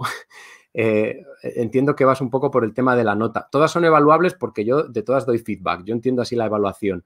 Si, si la pregunta es si son calificables, no, no todas son calificables. Una salida no es calificable, una charla con el autor o escritores, pues no es, no es calificable. la sesión en la que, pues, eh, reflexionan, eh, el, diario de reflexión, esa sesión en la que el grupo se junta y, habla sobre cómo ha trabajado, lo que le ha costado, eso no es calificable. ¿no? Eh, todo es evaluable porque todo lleva un seguimiento, pero las que son calificables ellos las saben ¿no? y son las que, las que suponen una evidencia que luego se sube al portfolio. Antes de que me olvides, sí que quiero recordar que el profe Carlos dijo que, que, te mandaba un saludo, que había muchos del grupo de Telegram de profesores de lengua y literatura viéndote, ¿vale? Muy bien, gracias, no, tengo justo el mensaje porque ya pasó, pero bueno, te lo, te lo pongo por ahí. Un saludo, eh, Rafa pregunta, ¿cómo trabajas en cooperativo con las restricciones actuales? Claro, el, proyecto lo eh, se llevó a cabo el curso pasado, por eso os decía que eh, terminamos, nos recibieron en el ayuntamiento la primera semana de marzo el año pasado y luego ya el 13 vino el, confinamiento y esto, ¿no? Hasta entonces, claro, no había ningún problema. Eh, el trabajo que hacemos en cooperativo con las restricciones actuales se circunscribe sobre todo a documentos colaborativos, entonces son tareas en las que tienen que, colaborar, eh, a coevaluarse mucho, ¿vale? Sea, aunque, ellos no estén físicamente juntos porque, mm, porque, no, pues porque tienen que tener las distancias, eh, pero hay grupos formados. Quiero decir, yo para formar un grupo no necesito que, las mesas estén juntas. Yo sé que esos cuatro, aunque estén separados, son un grupo y entonces a la hora de intercambiarse, por ejemplo, yo lo hago, vamos, se intercambian eh, textos y se los, y se los coevalúan, ¿no? Entonces pasa mucho por ahí. Hemos perdido mucho la, parte, claro, de, de, mm, de habilidades sociales comunicativas que nos daba el, estar en grupo hablar, hablar y discutir y llegar a acuerdos y a consensos, ¿no? Entonces, bueno, pues la parte que la tecnología nos permite de, sobre todo documentos compartidos y colaborativos o, coevaluación a través de, rúbricas a veces cuando son productos y si no, pues en el aula, ¿vale? como parte de la actividad sí que lo mantenemos. Bien, bueno, recuerdo, por favor, acordaros que las preguntas anteriores que se han perdido en el chat, que yo no puedo verlas, que las volváis a hacer si lo estimáis oportuno. Cristina nos dice, para toda la estructura y preparación del proyecto, ¿contaste con la colaboración e implicación de otros profesores? Bueno, esto sí que te puedo decir que también lo preguntó Ángela y lo preguntó alguien más de si eres tú solo, si es el departamento, el centro, quién se implicó en el proyecto. Vale, no, em, respuesta rápida, yo solo. en nuestro caso, somos un cole pequeño de una línea y, bueno, yo doy la lengua en primero, en segundo, en tercero y cuarto. Entonces, el departamento de lengua soy yo más los compañeros de apoyo. ¿no? Entonces, en este caso, eh, lo gestioné yo todo. Eh, porque es un proyecto que era eh, lo suficientemente grande y ambicioso como para hacerlo interdisciplinar. Sí que hemos llevado a cabo otros proyectos en los que hemos trabajado, pues, por ejemplo, con, el área de sociales y el área de plástica. Trabajamos un, proyecto que, se llamaba Grecia Promocional y trabajamos pues, todo el tema de la, historia antigua de sociales yo trabajé la tipología de textos y desde, desde plástica a la cartelería y demás, bueno, pues eso fue un proyecto interdisciplinar. Y ahora mismo tenemos uno en marcha en primaria que, no solamente es interdisciplinar, sino, que es vertical, porque es de lengua y está de primero a sexto de, primaria, ¿vale? Para trabajar también la expresión escrita. Entonces, bueno, depende. Este en concreto era, era solo. Solo yo. Tenemos a nuestro amigo Luis, eh, un genio ahí con el Moodle, que nos dice, el alumnado utilizaba Corrubrics para evaluar a sus compañeros y en caso afirmativo con sus propios dispositivos. El, alumno, el alumnado utilizaba Corrubrics, sí. Eh, nosotros tenemos un aula de informática que además este año no podemos utilizar en la que hay 10 portátiles. esos son los medios de los que dispone el centro eh, con los que sacamos adelante el proyecto. Con lo cual, cuando teníamos que llevar a cabo coevaluaciones, eh, no coevaluaban todos. Si exponía un, grupo, pues los otros cuatro grupos tenían un ordenador en cada, en cada grupo y yo decía, ahora coevalúa tú. Cogía el, ordenador y lo hacía, ¿no? Eh, y en otras ocasiones, por ejemplo, para hacer la, coevaluación eh, del rendimiento de cada alumno del grupo, que lo hacíamos en, clase, o sacaban el móvil o les dejaba portátil, ¿vale? A los que no lo, traen. Ningún problema tampoco. Y en otras ocasiones, eh, alguna vez que, no dio, que no dio tiempo a hacerlo, lo terminaron en casa. O sea, con el mismo enlace, se lo pones y cada uno desde su casa, pues hacía en, uno de los bloques la coevaluación la hicieron desde casa. O sea que, bueno, un poquito... Vuelve a estar Quique ahí y nos dice, ¿y una rúbrica sin calificación? Sino simplemente una rúbrica, bueno, simplemente lo estoy diciendo yo, no, seguro que Quique no está de acuerdo, sino una rúbrica evaluativa. Todas las rúbricas son evaluativas y si queremos las hacemos calificativas también, ¿no? Por eso yo digo siempre que eh, siempre hay que evaluar y luego si queremos calificamos. Podemos evaluar sin calificar, pero lo que no podemos hacer es al revés, calificar sin haber evaluado. Entonces, eh, yo utilizo la calificación de la rúbrica, pero tampoco le doy protagonismo. Le doy mucha más importancia a los aspectos que tienen que mejorar y demás, aunque, y ellos lo saben, pues de ahí sacamos una nota, ¿vale? Porque tenemos también objetivamente que hacer una valoración del, del trabajo. Está absolutamente naturalizado, está normalizado, nadie tiene ningún problema, aunque el foco como te digo, a mí me gusta ponerlo precisamente en el carácter evaluador que tiene, no tanto en la calificación. Ángela nos, dice, desconozco Classcraft, ¿adecuado para primaria? Sí, yo creo que especialmente, bueno, mira, yo lo trabajé con, eh, tercero y cuarto de la ESO. Es verdad que, claro, en esas edades eh, ya cuesta más sorprenderles, ¿no? Yo creo que eh, a mi favor tuve que nunca se había trabajado con Classcraft en el colegio, entonces fue muy sorprendente. Esto es lo de siempre, o sea, si, en todas las asignaturas tienen Classcraft, pues al final Classcraft te sale por las orejas. Eh, para quinto y sexto, o incluso a partir de cuarto, yo creo que perfectamente, fenomenal. Primero y segundo de primaria, no, claro. ahí a lo mejor te funciona mejor ClassDojo. A partir de tercero, o bueno, si es simple y si no cuarto de primaria, puedes empezar con, si, te parece un poco grande todo lo de Classcraft, puedes utilizar My Class Game, ¿vale? Que también es, eh, es, una versión libre eh, que empezó a desarrollar Juan, que, es, bueno, y todo un equipo de gente, como sabéis, ahí detrás, eh, Juan Torres es, creo, ¿no?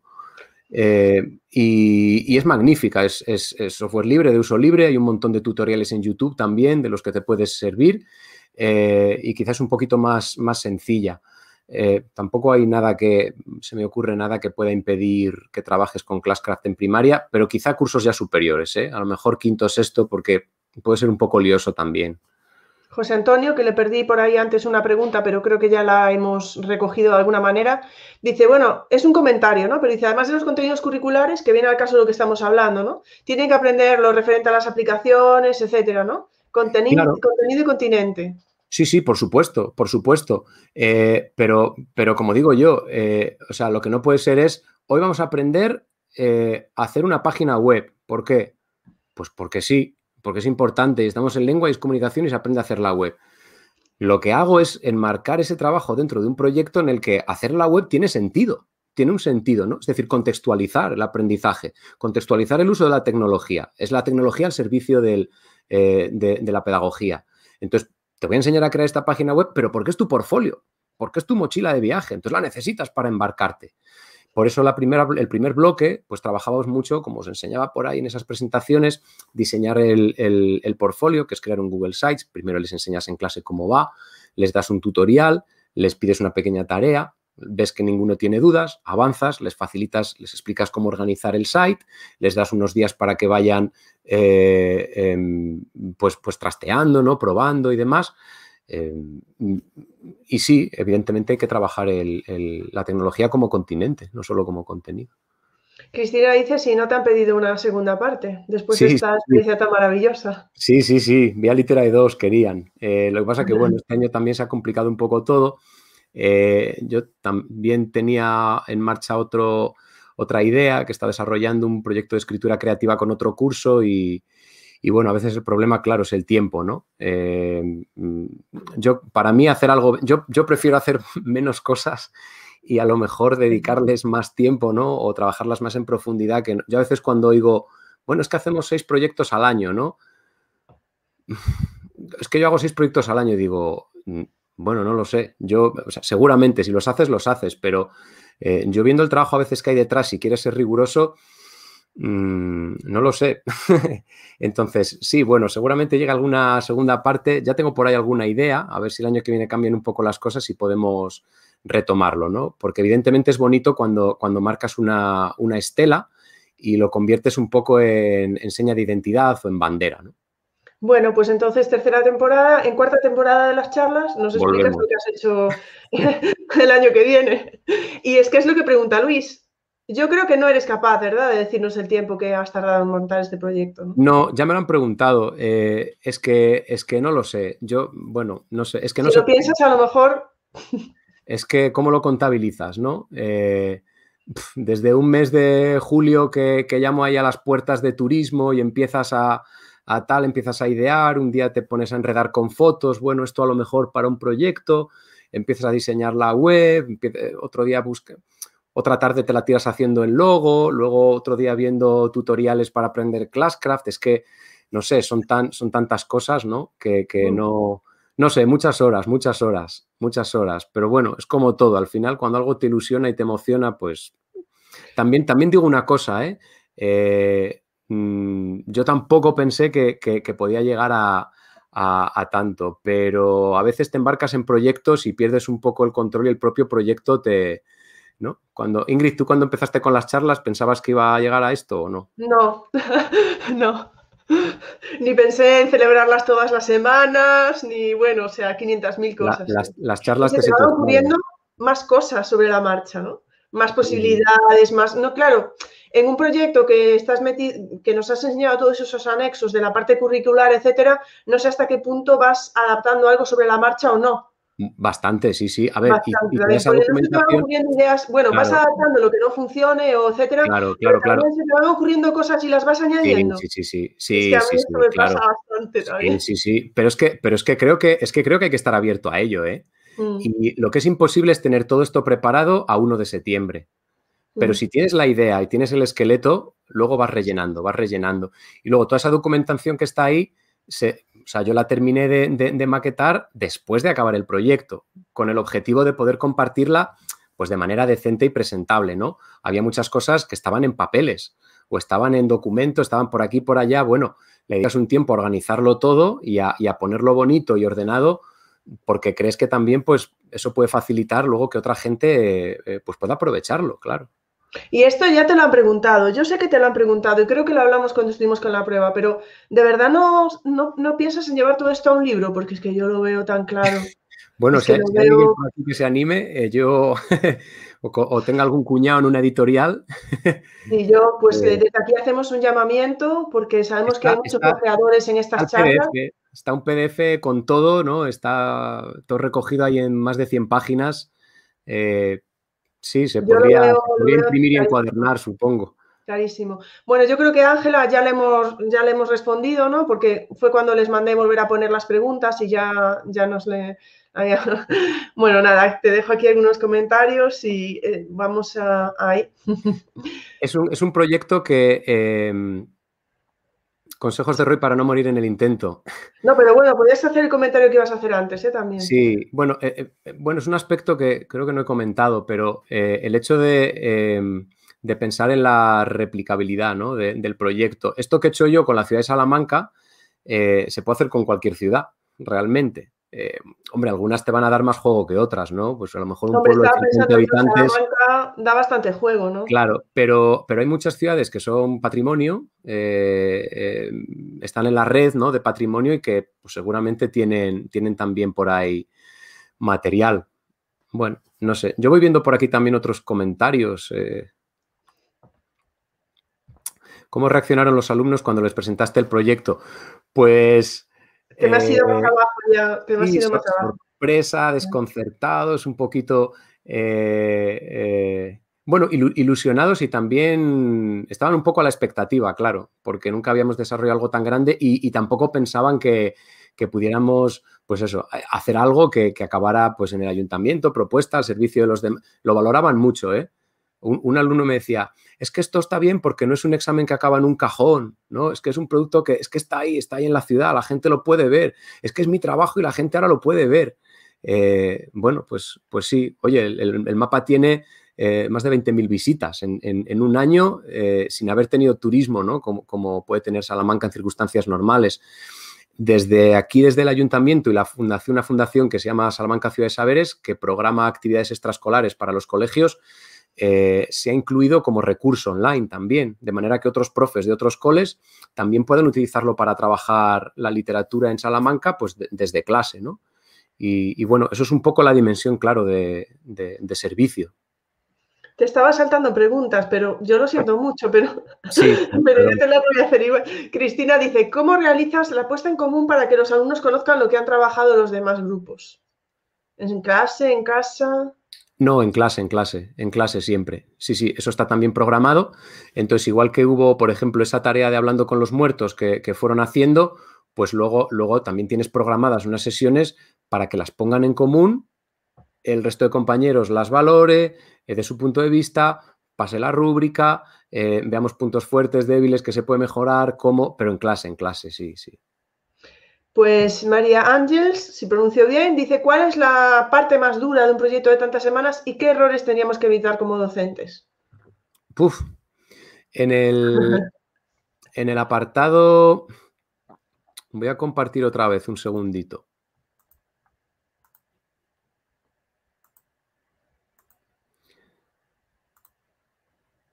Estoy. A ver por, a ver por, dónde está. en, el, en el apartado.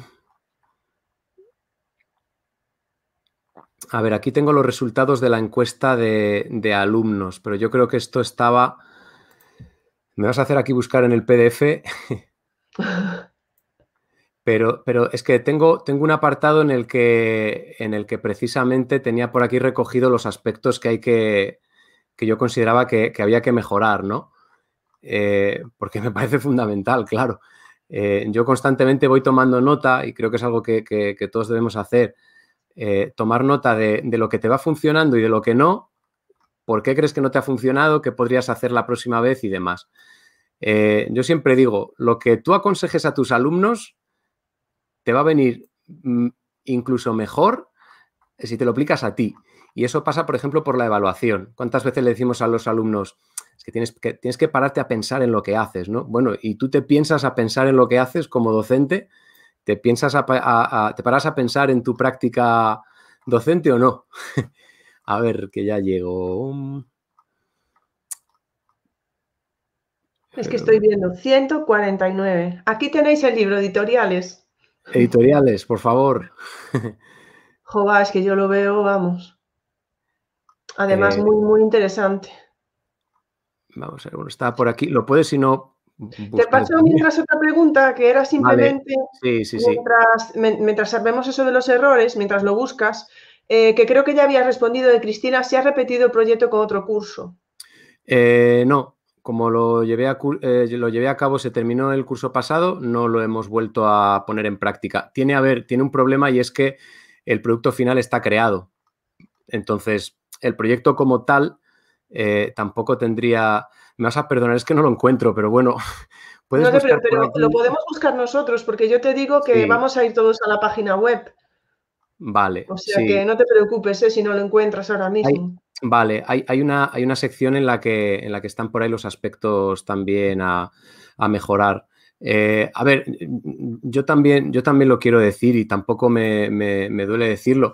Eh, hay muchos momentos por los que pasas que quieres dejarlo. O sea, que, que, parece que te desborda, ¿no? Que te, te, supera. Esto tiene altibajos. O sea, esto es así siempre, con cualquier proyecto en la vida que, emprendas y que tenga cierta envergadura, pero, eh, pero bueno, también hay que tener un poco de, fe en uno mismo, ¿no? Y, eso, Eso nos comentaba algo, no exactamente que tuviera ganas de, dejarlo, pero cuando vino Víctor Arufe, que hizo una gamificación en, la universidad, decía, es que los domingos me pasaba el, domingo comprobando lo que había entregado cada uno y dijo, no sé cuándo lo volveré a hacer, ¿no? Que ya creo que está en otra cosa ya, o sea que sales Es que al final a quien le gusta, ¿no? Sales de una, respiras un poco y... pero te vuelves a, bucear directamente, ¿no? claro, es que lo piensas... Claro, es que son cientos de retroalimentaciones. Mm. A lo mejor. Y a veces, claro, hay momentos, eh, pues eso, que parece que te desborda un poco, ¿no? Pero, ¿qué fuente recomiendas para aprender a montar un proyecto así? En, el, en el propio proyecto tengo una bibliografía que a mí me ha resultado eh, útil. ¿Cómo no? ¿Cómo no? Y, yo digo, la web, la web de Roy Páramo. Pero la web, en, un poco, no sé, o sea, si, te tomas en serio una tarde para, navegar en la web, seguramente salgas con, ideas. De todas maneras, a ver, eh, tampoco hay recetas magistrales. Eh, yo podría haber empezado hoy hablando del primer proyecto que realicé, que fue un fracaso, porque ni siquiera se pudo terminar. Eh, del segundo, en el que corregí muchos errores, del tercero, en el que empezamos a ver la luz. Claro, es que aquí vienes y pones los goles, ¿eh? Pero, pero claro, todo lo que hay detrás, todos los fracasos que, te permiten llegar hasta aquí, que los hay y son muchísimos, eh, pues parece que hoy, que, hoy, no te acuerdas de ellos, pero, pero, están ahí. Yo sobre todo siempre digo una cosa, eh, hay que tirarse a la piscina, hay que tirarse a la piscina, o sea, ni te vas a morir tú ni se van a morir los alumnos por, porque un proyecto, una iniciativa salga solo regular. Y cuanto más regular salga, eh, pues más cosas vas a mejorar para la, para la próxima vez. Empezad por cosas pequeñas y cuando las dominéis, id ampliando. ¿Vale? Es, es, así. Y esto lo he dicho mucho también cuando hablamos de la implantación del cooperativo, ¿no? Y te dice la gente, ¿pero tres años para implantar el cooperativo? Digo, sí, tres años. Tres años. ¿Para implantarlo? Tres años. ¿Vale? Es, es que en uno no se puede.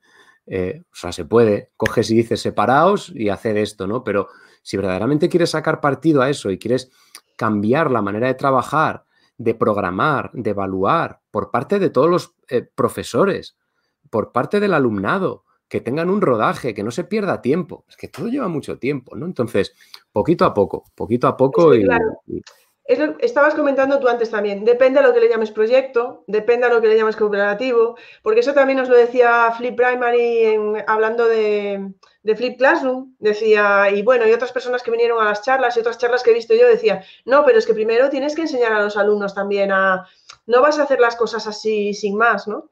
Entonces, bueno, eh, y, te iba a comentar algo más de lo que habías dicho, pero se me ha ido y bueno, tampoco me... Em, si me acuerdo, te lo comento luego. Teníamos aquí, Rafa nos decía, estoy con un APS, con el producto final, y ahora se están sumando compañeros y también vemos que el proyecto puede ser más importante. ¿Sería mejor dejarlo para otro curso o lanzarnos? Bueno, depende, del momento en el, depende del momento en el que estés. Si ya lo estás acabando, eh, no lo sé, eh, no, sé cómo se puede, mm, habría que ver el caso, ¿no? Hombre, un proyecto que esté empezado no necesariamente es una puerta ya cerrada, aquí no entra nadie hasta que se acabe. Eh, sentaos una tarde y estudiad las posibilidades que hay. Tampoco hace falta que, que, entren a lo mejor o participen con, con un gran peso. yo los proyectos en los que a lo mejor hemos colaborado tres áreas, a lo mejor un 60% era sociales y yo desde lengua eh, entraba con un 20, ¿no? Eh, con una pequeña sesión para algo puntual y el de inglés entraba con otro 20 para hacer traducciones y no sé qué. Bueno, pues, pues hoy a lo mejor pueden, pueden entrar. Si no lo veis claro, pues como tú dices, siempre tienes la posibilidad de, eh, de con más tiempo planificar y el año que viene relanzar con más compañeros. Bueno, tengo que dar las gracias también a algunas personas que en el chat están poniendo algunas cosas de. Porque dijiste la labor de Ingrid y entonces está la labor de Ingrid tal. O sea que muchas gracias a los que estáis poniendo por ahí algunas unas cosillas. Muchas gracias por, darles, por darles vida a tú, Roy. Bueno, tenemos dos preguntas otra vez de evaluación. Una de ellas, sabes, de Quique, ¿vale? Te las voy a hacer las dos a ver si ahí les puedes coger un. Quique dice: Vale, muy bien. Se califica sobre actividades, exámenes, etcétera, pero ¿cómo se tienen en cuenta los criterios de evaluación? Y Luis que dice, ¿la nota global del proyecto va a los criterios asociados o cada nombre de, cada nota de cada parte va a los criterios que se trabajan en ella? Bueno, eh, en, cada, en cada tarea, a ver, vamos a compartir por aquí. Mira, en cada, en cada, cada una de las actividades. Uy, perdón. No, no te preocupes. En cada una de las actividades. Yo la he vinculado con más de, eh, un criterio de, evaluación en algún, en algún caso. Entonces, eh, si me vengo, pues, por ejemplo, aquí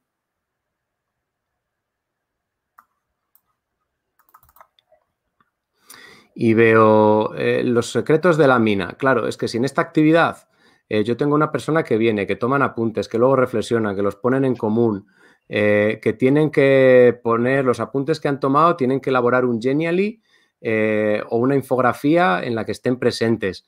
Em, claro, ahí hay varias competencias implicadas, por ejemplo, la lingüística, la digital, aprender a aprender y se han tenido que ver un tutorial para poder hacerlo. Y de la misma manera, eh, pues también hay diversos, eh, me vuelvo al documento ahora de los criterios y los estándares. Hmm. Sí, yo creo que lo habías comentado todo. A ver, que tengo eh, por aquí. Si esta es la selección que yo hago, claro, pero es que fíjate cómo son los criterios.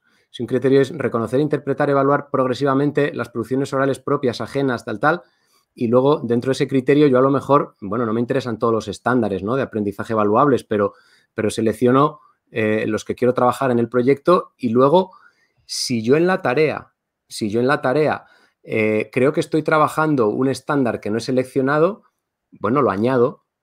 Y al revés, si había estándares que yo quería trabajar y luego me parece que una tarea no lo recoge o no lo está trabajando, eh, pues miro a ver si puedo modificar esa tarea para que también tenga, eh, tenga cabida ese, mm, ese, ese, estándar ¿no? en, cuestión. Eh, y luego, bueno, de esa actividad puede salir una nota o no, como veíamos, no de todas de ellas van a salir calificaciones, con lo cual, bueno, volviendo un poco a la pregunta, en ocasiones, bueno, que era doble, ¿no? E, en ocasiones eso va, a repercutir en calificación y, otras veces no. Es que la segunda pregunta no, no sé si me dejé algo. Sí, era si cada tarea va asociada a un criterio o... no, bueno, ya lo habéis visto, a varios, a varios, sí, sí, sí, a varios, pero, pero que luego algunas se califican y otras, y otras, y otras no, claro. Ya sé lo que te iba a decir antes, antes de que, ya sé lo que te iba a decir, ¿no? Y es lo que queremos decir siempre a las personas que se incorporan. Yo, por ejemplo, también recomiendo estas charlas a mis alumnos, futuros docentes, que me ha encantado lo de llevar a tus alumnos a la universidad. Me ha encantado porque yo intento poner a mis alumnos en contacto con, con, con vosotros, o sea, con docentes en activo. Pero lo de poner a los futuros docentes en contacto con los alumnos, eso me parece un paso mucho más Claro. ¿Sabes? O sea, si lo mío ya me puede parecer enriquecedor, no lo mío, sino poner en contacto a futuros docentes con docentes en activo me parece un paso muy bueno, pero ponerlos en contacto, o sea, que realmente te, ponerlos pero en contacto con pero es, que, pero es que me parece, o sea, a mí lo que me extraña es que no se haga más cuando, porque es verdad que, bueno, tampoco quiero entrar a, criticar, ¿no? Pero, pero, a ver, muchas veces en la universidad es verdad que también hay docentes que dan clase a futuros maestros de secundaria que que no tienen la experiencia de, secundaria. Claro. Entonces, claro, para mí hay, para mí hay falta una pieza. Claro. Sí, e, sí, Evidentemente falta una pieza. Ahí hay, un puente por tender. Eh, mm. bien sea, bien sea mm. con docentes de secundaria o mejor aún, con docentes y con alumnos. Sí. ¿Vale? Y lo, que, y lo que decías tú también, ¿eh? porque yo lo veo en mis charlas. Eh, yo aprendo de infantil, de FP, de, todas, de todas las charlas, saco algo. Y yo lo, digo siempre, y no es una, no es, mis clases han mejorado al mil por cien, mis clases de didáctica, futuros docentes, con estas charlas, porque es mi oportunidad también de estar en contacto con profesores educativos y ver lo que se está haciendo en las clases, que es lo importante, ¿no? Y no una teoría determinada. Bueno, en fin, vamos a, no vamos a abrir más melones porque ya. Ángela nos pregunta, ¿de dónde se origina este proyecto? Eh, ¿Por dónde se empieza? Yo creo, fíjate, creo que la, gestación de un proyecto eh, puede ser eh, tremendamente orgánica y caótica. Eh, yo no creo que haya un lugar por el que un proyecto tiene que, tiene que empezar. En mi caso, detecté la necesidad y creí que podía ser una buena oportunidad para trabajar la literatura pues con un, mm, pues con un aprendizaje servicio, ¿no? Es decir, detecto una necesidad, ¿puedo cubrirla desde el área de literatura? Bueno, puedo. ¿Cómo podría? A ver, ¿qué sé? ¿Cuál es mi trayectoria y, qué está en mi mano hacer? Pero creo que en muchos otros casos, mm, pues a lo mejor al producto final se llega, esto lo se pregunta mucho, ¿no? ¿El producto final tiene que estar definido desde el principio? A mí no me gusta tampoco dejarlo todo excesivamente cerrado, porque entonces eh, tampoco puedes luego contar con la opinión del alumnado. Ojo, tampoco es, bueno chicos, no hay producto final, mm, ¿qué hacemos? ¿no? Yo creo que tú tienes, tienes claro, tienes que tener un poco la idea de dónde quieres ir, llevar un poco al alumnado y tenerlo en cuenta a la hora de tomar decisiones, bueno, ciertas decisiones. Pero ¿de dónde sale? Puede salir, Ángela, de, la, de, la, de una necesidad que yo detecte eh, o a lo mejor de, mira, yo ahora, por ejemplo, que, estoy con otro de escritura creativa, eh, fíjate lo que te voy a decir, ¿eh? hablando de videojuegos en el recreo con un, con un alumno, me empieza a hablar de que ha estado jugando al, Red Dead Redemption. Bueno, no sé si alguno lo, conoce. Eh, rollo GTA, de Rockstar, de disparos, de tiros y, y, entonces yo, fijaos lo que le entendí, o sea, yo le entendí read, write, redemption, o sea, leer y escribir y dije, ¿cómo, cómo? Y claro, me decía, no es red, rojo, dead, muerto. Pero a mí en ese momento, a mí en ese momento, eh, me, vino un flash. Me digo, oye, y, si hago yo un proyecto que tenga esa estética del oeste, pero, pero que esté basado en, leer y escribir, porque tenía muchas ganas de crear un proyecto de escritura creativa, ¿no? Entonces, eh, bueno, lo comparto solamente por dejarlo ahí un poquito. lo, lo, dejamos así como, como en las mil y una noches, lo dejamos, lo dejamos colgando porque lo tenía aquí, pero... Curiosamente lo tenías ahí. Sí, por, porque, porque es otra Me encanta, porque jugaste con el nombre ya que hiciste perfecto. Sí, sí, claro, y le dimos toda la estética, ¿no? Entonces, bueno, es la historia de una bibliotecaria que, vuelve, eh, vuelve al pueblo de Dusttown y entonces recibe un telegrama de... Vale, pues yo, por ejemplo, partí de ahí. A partir de ahí me empiezo a inventar una historia y entonces ya te, picas contigo mismo y, empiezas a, verle a lo mejor posibilidades, ¿no? Eh, no sé, creo que un proyecto puede surgir de, donde menos te lo esperas. Donde menos, ¿no, crees, Roy? Bueno, esto también es entrar en otra charla, pero que a veces es en ese momento que o estás paseando o estás viendo la tele o estás y de repente dices tú, tras, te viene así algo, ¿verdad? Una, un flash. Sí, sí, sí, sí. Hay que, eh, para eso, pues muchas veces es cuestión de estar alerta, ¿no? Eh, y de, a veces tienes una idea, pum, saco el móvil, la apunto. A lo mejor se queda ahí, a lo mejor un día le empiezo a dar un poco más de, cuerda y a lo mejor un día me atrapa, me atrapa, me atrapo, eh, tengo un rato, me lío, empiezo a escribir cuatro ideas, otro día busco los contenidos, veo si es viable y ya, ya pones la maquinaria en marcha y ya no puede parar. Eh, Luis, que sí que es verdad que hizo esta pregunta antes, pero se había perdido. Si las tablas las rellenas celda por celda. Sí. Es que, a ver, quizá mis conocimientos informáticos tampoco sean. Eh, pero bueno, tampoco me cuesta mucho, porque, eh, por ejemplo, cuando uso, cuando uso es copiar y pegar, ¿no? De todos los resultados. Y luego las otras Mm, no sé, las otras, pues tengo, tengo la tarea en Google Classroom, pues abres ahí dos ventanas y, y pum, venga, un 8, un 8, un 9, un 9, un 5,5, pam, pam, pam, no sé, o sea, puede parecer mucho, pero sí, no sé, lo hago a mano, tampoco, tampoco es, es pasar notas, son unos... Esta pregunta ya la habíamos hecho. Cristina nos dice, ¿los alumnos con necesidades tenían tareas o actividades diferentes? adaptadas, las mismas adaptadas.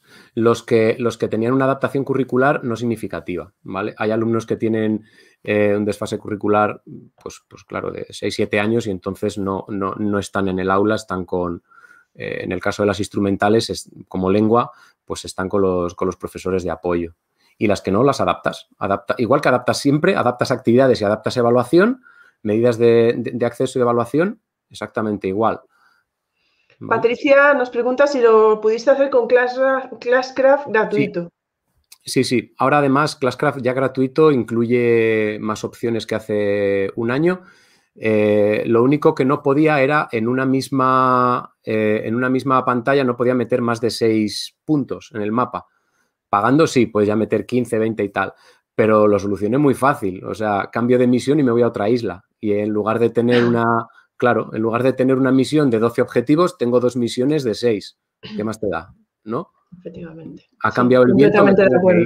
Claro, pero si es que esto es absolutamente. Es lo bueno cuando tú diseñas el juego. Ana dice, después de evaluarte a ti mismo, eh, ¿tienes alguna propuesta de mejora? Yo sé que sí, porque te veo una persona ahí perfeccionista. Seguro que no quedas contento contigo mismo. Sí, sí, sí. Hay, eh, bueno, e, están esas reflexiones que tenía por ahí. Em, seguramente eh, apostar a lo mejor por haberlo hecho interdisciplinar, por ejemplo, hubiera enriquecido mucho el proyecto. pero es verdad que la magnitud que tenía me dio un poco de vértigo, ¿no?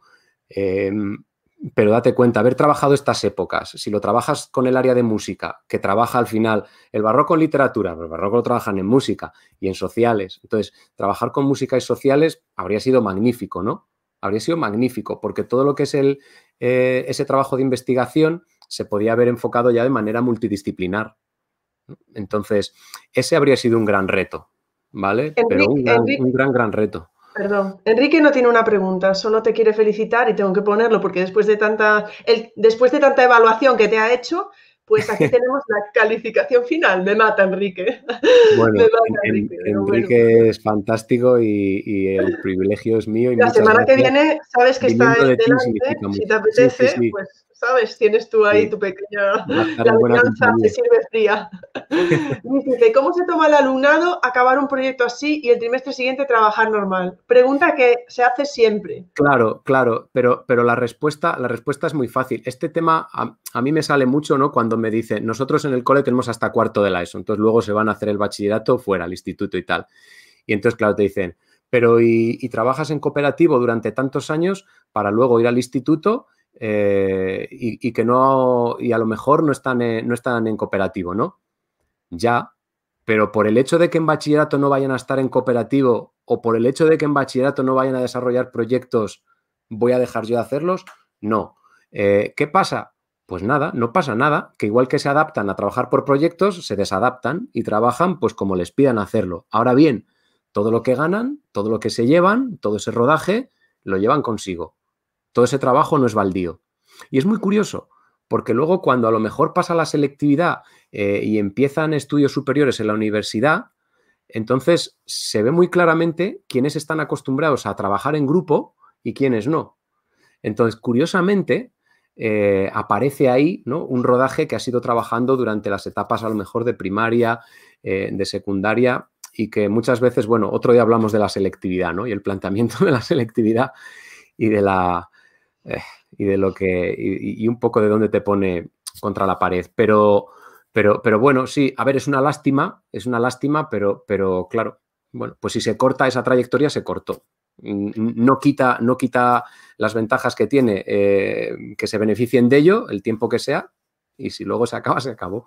De todas maneras, sí que es verdad que como estabas trabajando tú, otros profesores estaban trabajando de otra manera. Es decir, claro. ¿sabes? No es que estuviera en un colegio que trabajara solo en aprendizaje basado en proyectos y de repente fueran a, bueno, que sería igualmente válido, pero vamos, me refiero que en el caso tuyo, ¿no? y que, muchas veces hacer hincapié en las habilidades, eh, o sea, trascender un poco el contenido, ¿no? Y quedarte en las competencias, en la habilidad, en, en esa capacidad para trabajar en equipo, habilidades sociales y demás, eh, pues es que es algo que no se olvida, ¿no? Y que como yo digo, eso está ahí toda la vida. El sujeto y el predicado, llegará un momento en, tu vida en que dejará de ser relevante eh, al 98% de ellos. Pero la escucha activa, la tolerancia, el respeto, el trabajo en equipo, eso va a estar ahí siempre, ¿vale? Estudies o no, porque vivirás en sociedad, te comunicarás, con lo cual, bueno. bueno pues la pregunta de Rocío ya la habíamos, ya la habíamos contestado lo de las, necesidades educativas especiales. Inma nos corrobora, nos corrobora, que era Juan Torres, efectivamente. y bueno, están diciendo por aquí, ¿no? De, que se te iba de las, de las manos. Eh, nos pregunta Ángela, y sí que lo preguntó alguna persona más, ¿cómo se podría adaptar a primaria? Sí, eh, bueno, pues, pues sí, simplificando las, las, tareas, la duración, desde luego, ¿vale? Eh, yo mismo planifiqué 15 semanas que se convirtieron en 18, pero a lo mejor un proyecto parecido para hacer no hace falta que sea ni siquiera un trimestre entero, a lo mejor un proyecto de seis, ocho semanas, también depende del tiempo que le dediques, ¿vale? Yo he hecho proyectos en los que a lo mejor dedicaba una hora a la semana al proyecto, porque pues era con otros cursos o era con otras materias, y en este caso, por ejemplo, me interesaba dedicar el 100% de las, de las horas. Entonces, durante las 18 semanas, el 100% de mis horas eran proyecto. ¿Vale? Trabajé todos esos contenidos, toda la parte de literatura y luego el resto ya me centré en la parte de lengua, que no suelo hacerlo así, yo suelo ir mezclando para, para no aburrir tanto, ¿no? Entonces, ¿cómo adaptarlo a primaria? Reducción de tiempo, de duración, yo diría, y bueno, pues adaptar las actividades. Autores locales, si tienes autores locales a tu alcance, fenomenal. Si no, pues oye, siempre puedes coger otros autores de tu comunidad o a nivel nacional o, o coger un poco el contexto de una época y centrarte en una época eso ya. O incluir no solamente escritores, incluir también otras áreas, otros artistas, ¿no? Científicos. Lo de Luis, yo creo que más o menos ya, ya lo comentaste, ¿verdad? Que, estaba no, abierto. Al 100% no, es que yo creo que, o sea, es imposible, es imposible, no hay verano para, para, diseñar todo eso antes de empezar, pero evidentemente sí que, sí que hay un trabajo grande que tienes que traer hecho, o sea, es imposible que, que, que a día 1 de septiembre empieces a pensar en esto, tienes que traer una gran parte hecha y luego, por ejemplo, la historia, yo la narrativa la tenía en mente, pero no la tenía toda escrita, la iba escribiendo semana a semana porque también a lo mejor un poco en base a lo que los mm, mapas de Classcraft me inspiraban, pues escribía un poco, cambiaba, le daba un giro, o surge algo en el desarrollo de una clase que te da una idea, ¿no? O te proponen algo los alumnos, te lo tomas como a broma, pero te quedas con la idea y luego les das la sorpresa. Entonces, yo creo que sí, hay que estar, hay que estar abierto siempre a, reestructurar eh, y, a, reconstruir mm, continuamente el proyecto. Aquí mi amiga María Ángeles que pregunta cómo reaccionan los alumnos cuando, cómo reaccionaron cuando les presentaste el proyecto. O cómo, se lo presentaste para que no. Sí, no, lo, he puesto, bueno, como era un vídeo y tal, que. Eh, pero yo junté, eh, cité a tercero de la ESO, le dije, bueno, el, el, próximo lunes me tenéis que esperar a la hora del recreo en el aula informática. ¿Para qué? Bueno, es que tenemos que hacer ahí una historia y tal, vale. Y a cuarto también se lo dije, por otro lado. Pero cuarto no sabía que tercero iba a estar, tercero no sabía que cuarto iba a estar. Entonces, se encontraron ahí los 40 y tal, y, había otro profesor, no estaba yo, que les dijo, oye, sentaos que va a venir ahora Roy y tal. Pero ¿qué pasa? Que va a haber, no, bueno, sentaos que os tiene que contar una cosa y demás. Los organizó por ahí unos sentados, otros de pie, otros en el suelo, y entonces dijo, ahora viene, id viendo este vídeo. Luces fuera, y dentro vídeo. Y entonces les pone un vídeo que podéis encontrar también en la, en la presentación, en, la página web del proyecto, que se llama Intro, es la intro del, proyecto. Les pone esa intro de, unos minutos en los que pues eh, ahí llega un mensaje, es una invitación, hay que volver a recuperar la secreta orden de Vía Literae, era una orden que existió hace siglos en Salamanca, cuyo objetivo era preservar la memoria y el trabajo de autores eh, pues, para que el tiempo y la, y la envidia no acabaran con ellos. ¿Eh? pero esa orden ha caído en desgracia y ahora queremos reflotarla. Entonces es un poco el reto que se lanza y el objetivo que se plantea. ¿Vale? Tenemos que, yo siempre hablaba de recuperar el vínculo perdido, pero tampoco decía, tu misión es hacer un mapa, ¿no? Luego veremos cómo recuperar el vínculo perdido. Y en este caso, eh, bueno, pues fue un mapa que ponía de manifiesto dónde está el trabajo de todos esos escritores, todas esas referencias que se pueden visitar. Entonces, ahí das pie a la narrativa. Después se enciende la luz y entonces entra Rodericus Longus con la capucha. Y entonces ya se presenta y les empieza a contar la historia. Claro, se quedan un poco así, ¿no? Como, ¿pero esto qué es? Y entonces ya les dices, bueno, es que vamos a dar comienzo a un proyecto, pero... Y entonces empiezan las preguntas. ¿Pero qué hay que hacer? Pero tal, digo, bueno, poco a poco, ¿no? Hoy os vais con esto, tal, eh, está el Instagram, te vas a seguir en Instagram y vas generando expectación, ¿vale? Tampoco tienes que contar todo de golpe. O sea, tienes que ir dosificando porque, porque necesitas engancharlos durante mucho tiempo, ¿no? Entonces, bueno, poquito a poco. Puede ser un vídeo si te gusta, pero puede ser una. Puedes, puedes coger y llevártelos a otro sitio, puede ser una visita, eh, puede ser una. Un profe, por ejemplo, les puso un vídeo de un secuestro. Él aparecía secuestrado y tenían para un escape, ¿no? Para, para, lanzar un escape. Em, en un cole de una escuela infantil de Gijón hace unos años que ganaron un premio de acción magistral, eh, tenían un proyecto fantástico del mago de Oz y entonces eh, hubo como un torbellino, sonaron las alarmas, bajaron al patio y estaba allí la casa de Dorothy, ¿no? Que había aplastado, salían allí los pies con los chapines de color rojo de la bruja. Eh, bueno, pues claro, se, se, quedan parados, ¿no? pero es, verdad que es muy, es muy importante cómo comienza. Ese elemento sorpresa o ese detonante es, es, clave, ¿no? Como cualquier venta al, al final o como cualquier tráiler o cualquier... Cuando quieres enganchar, pues necesitas necesitas que se libere dopamina como, como sea, mediante la sorpresa, mediante el humor, mediante la emoción, es algo de los que ya les avisé en el chat, ¿no? De que eh, les avisé de que pueden ir a la web y ver los vídeos de los alumnos, las aportaciones y tal, y que le había pedido, que le dije, el pobre Roy tuvo que adaptarse porque le, pedí que no salieran los vídeos, ni la música, ni los alumnos y tal, pero es que está todo en la web. Entonces, eh, pueden ir y, ver toda esa información. Sí, sí, en la bitácora tenéis eso, también los vídeos de los trabajos, las fotos, los bueno, está todo mm, bastante bien documentado y si queréis más me escribís y más. Sobre esto que comenta Vicente, precisamente ah, eh, es lo que se me olvidaba de, decirte antes, ¿no? Y es esa idea de que la gente que está en el chat, que te comentaba y nos fuimos por otro lado, creo, y no lo dije, que yo se lo recomiendo a mis alumnos y tal, y me fui por lo de la universidad, que, nadie espere hacer esto de primeras, ¿vale? Igual que lo que vienen a presentar los otros compañeros o lo que se suele ver en las charlas, ¿no?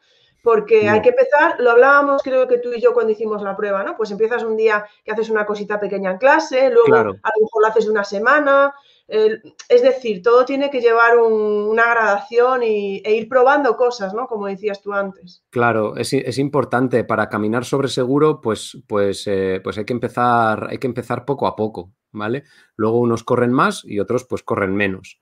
Eso eh, eh, y también mucho intercambio de, o sea, buscad, a mí me gusta decir siempre, buscad mucho la ayuda de los compañeros en el, en el claustro. Em, a lo mejor tú no sabes hacer algo, pero otro compañero sí. Bueno, pues es verdad que a veces también nos falta un poco de tiempo, ¿no? Me parece que solo nos ocupamos de lo, urgente y lo, como se suele decir, lo urgente desplaza lo importante, pero, pero sí hay que ir poco a poco. Hay que ir poco a poco y no desanimarse, ¿vale? Esto es una carrera de, de fondo. Entonces, bueno, pues cuando mm, te cuesta hacerlo, pues nada, cuando hayas hecho 10 ya verás cómo te cuesta menos. Bueno, pues sí que ahora hemos llegado al final de las preguntas, por fin, de verdad. Así que, de verdad, bueno, mm, Roy, yo creo que ya está, o sea, no creo que surja ninguna pregunta de última hora, pero si surge, por favor, que te busquen en Twitter o, que busquen a Rodriguez, era, ¿verdad? En Instagram. Rodriguez Longus. Sigue vivo, sigue vivo en Instagram. Eh, bueno, eh, ya no publico porque, claro, eh, no tiene un poco, o sea, no tiene mucho sentido, ¿no? Pues se acabó. Sigue vivo es, por ahí. Es curioso porque yo me di cuenta de que, de que, muy rápidamente me empezaba a seguir más gente que, alumnos tenía. No, yo decía, pero, pero esto a quién le, puede interesar. Entonces, no, es que mi, madre tiene Instagram y también te digo, madre mía, digo, bueno, vale. Pero, bueno, a través de Twitter, sí. Yo, yo, no, yo no ando en Instagram, pero me refiero, por ejemplo, si la gente entra y lo busca, ¿puede ver las publicaciones anteriores? Eh, yo creo que sí. si tienes cuenta en Instagram, creo que sí. Puedes buscar Rodericus Longus, ves las, ves ahí, bueno, los pósters, un poco lo que os he mostrado, ¿no? Que son pues Para quien tenga interés, pues. Sí, sí, sí, sí. También están por la web del, proyecto, que ya les has compartido, ¿no? Creo por ahí también. sí, sí, vete, vete, vamos. Y mañana lo ponemos por Twitter y lo ponemos también en lo, vamos a dejar también en el comentario de, del vídeo de YouTube, lo ponemos luego también. Mañana probablemente, ya por la hora, ¿no? Que me haga Instagram, dice Cristian. Sí, Twitch y TikTok y, todo, pero sí, fijaros por favor que llevamos dos horas aquí. Por cierto, tengo que decir que hoy no estaba Mr. Rocks en directo, que me olvidé decirlo al principio, haciendo, haciendo su visual thinking porque se encontraba un poco mal, pobre. Le mandamos un saludo y, pero mm, tiene que hacer el visual thinking a Roy, pues en diferido, es lo que tiene ahora esto del online, ya lo harán asíncrono. Pero esperemos tenerlo la semana que viene de nuevo, de nuevo con nosotros. Y bueno, nada más. Eh, yo creo que podemos terminar aquí, Roy, por el tiempo que llevamos. Te tengo que pagar doble, pero eso ya lo hablaremos tú y yo. No pasa nada. muchísimas, muchísimas gracias, eh, Roy, por dedicarnos dos horas de tu tiempo y a toda la gente que se ha quedado aquí dos horas hasta el final. Eh, bueno, yo creo que era imposible marcharse, si, ¿sabes? Si, empezábamos a escucharte era imposible marcharse. Pero sí, nos dice Paqui que, está, que está, que está en Instagram por aquí. Uy, ah. se me ha ido. Vale, vale. Es que ahí, sí, está en Instagram. Y bueno, Sí, efectivamente, como dice Yoraima, yo ya no puedo con más, o sea, lo, lo del Instagram que me comentaban, no, por favor, que no, ya no, doy más, pero bueno. Pues nada, Roy, muchísimas gracias de verdad por estas dos horas, por, por tu pasión y por compartir de esa manera máxima, ¿vale? Porque sí que es verdad que solemos compartir, pues, una parte pequeña o algo que haces con, pues mira, este Yahoo, este Genial y este mm. Wakelet, este, pero es que es todo el proyecto de pe a pa. Yo por eso os le decía a mis alumnos ayer, sí, ayer, mm, venía a charla de mañana porque os puede interesar, incluso para oposiciones, no para que vayan a hacerlo, pero para ver cómo se, bueno, como te decía yo, cómo se hacen las cosas, no, cómo se pueden hacer y cómo hay que vincular, etcétera, esa parte curricular también tan importante que pocas veces se, comparte, ¿no? Así que muchísimas gracias, Roy, que ahora no me voy a liar yo hablando. Muchísimas gracias al claustro virtual que ha estado aquí y a los que lo vean en diferido. Y bueno, mm, lo dejamos aquí, ¿no? Vale. Como queráis. es que veo, tú seguías ya, ¿no? Creo que has superado ya la charla de, seguridad y privacidad en Internet, que estaba complicado, pero bueno, en fin. A ver, a ver lo que se nos viene encima entonces la semana que viene, cuando sean cuatro. Ay, mi madre, ya lo estoy viendo, vamos. Intentaré, bien, intentaré dormir bien ese día, dormir la siesta, porque sí, ya, mira, ya nos está amenazando Quique, ya nos está amenazando y pone hasta, el miércoles. Me suena amenaza, ya lo digo, ¿eh? En fin, muchísimas gracias, Roy, muchísimas gracias, Claustro Virtual, y hasta la semana que viene, entonces, que hablaremos de evaluación. Gracias a todos. Muchas gracias, Roy. Adiós. Muchas gracias por haber escuchado este podcast. Si os apetece, nos vemos en el siguiente. Un saludo.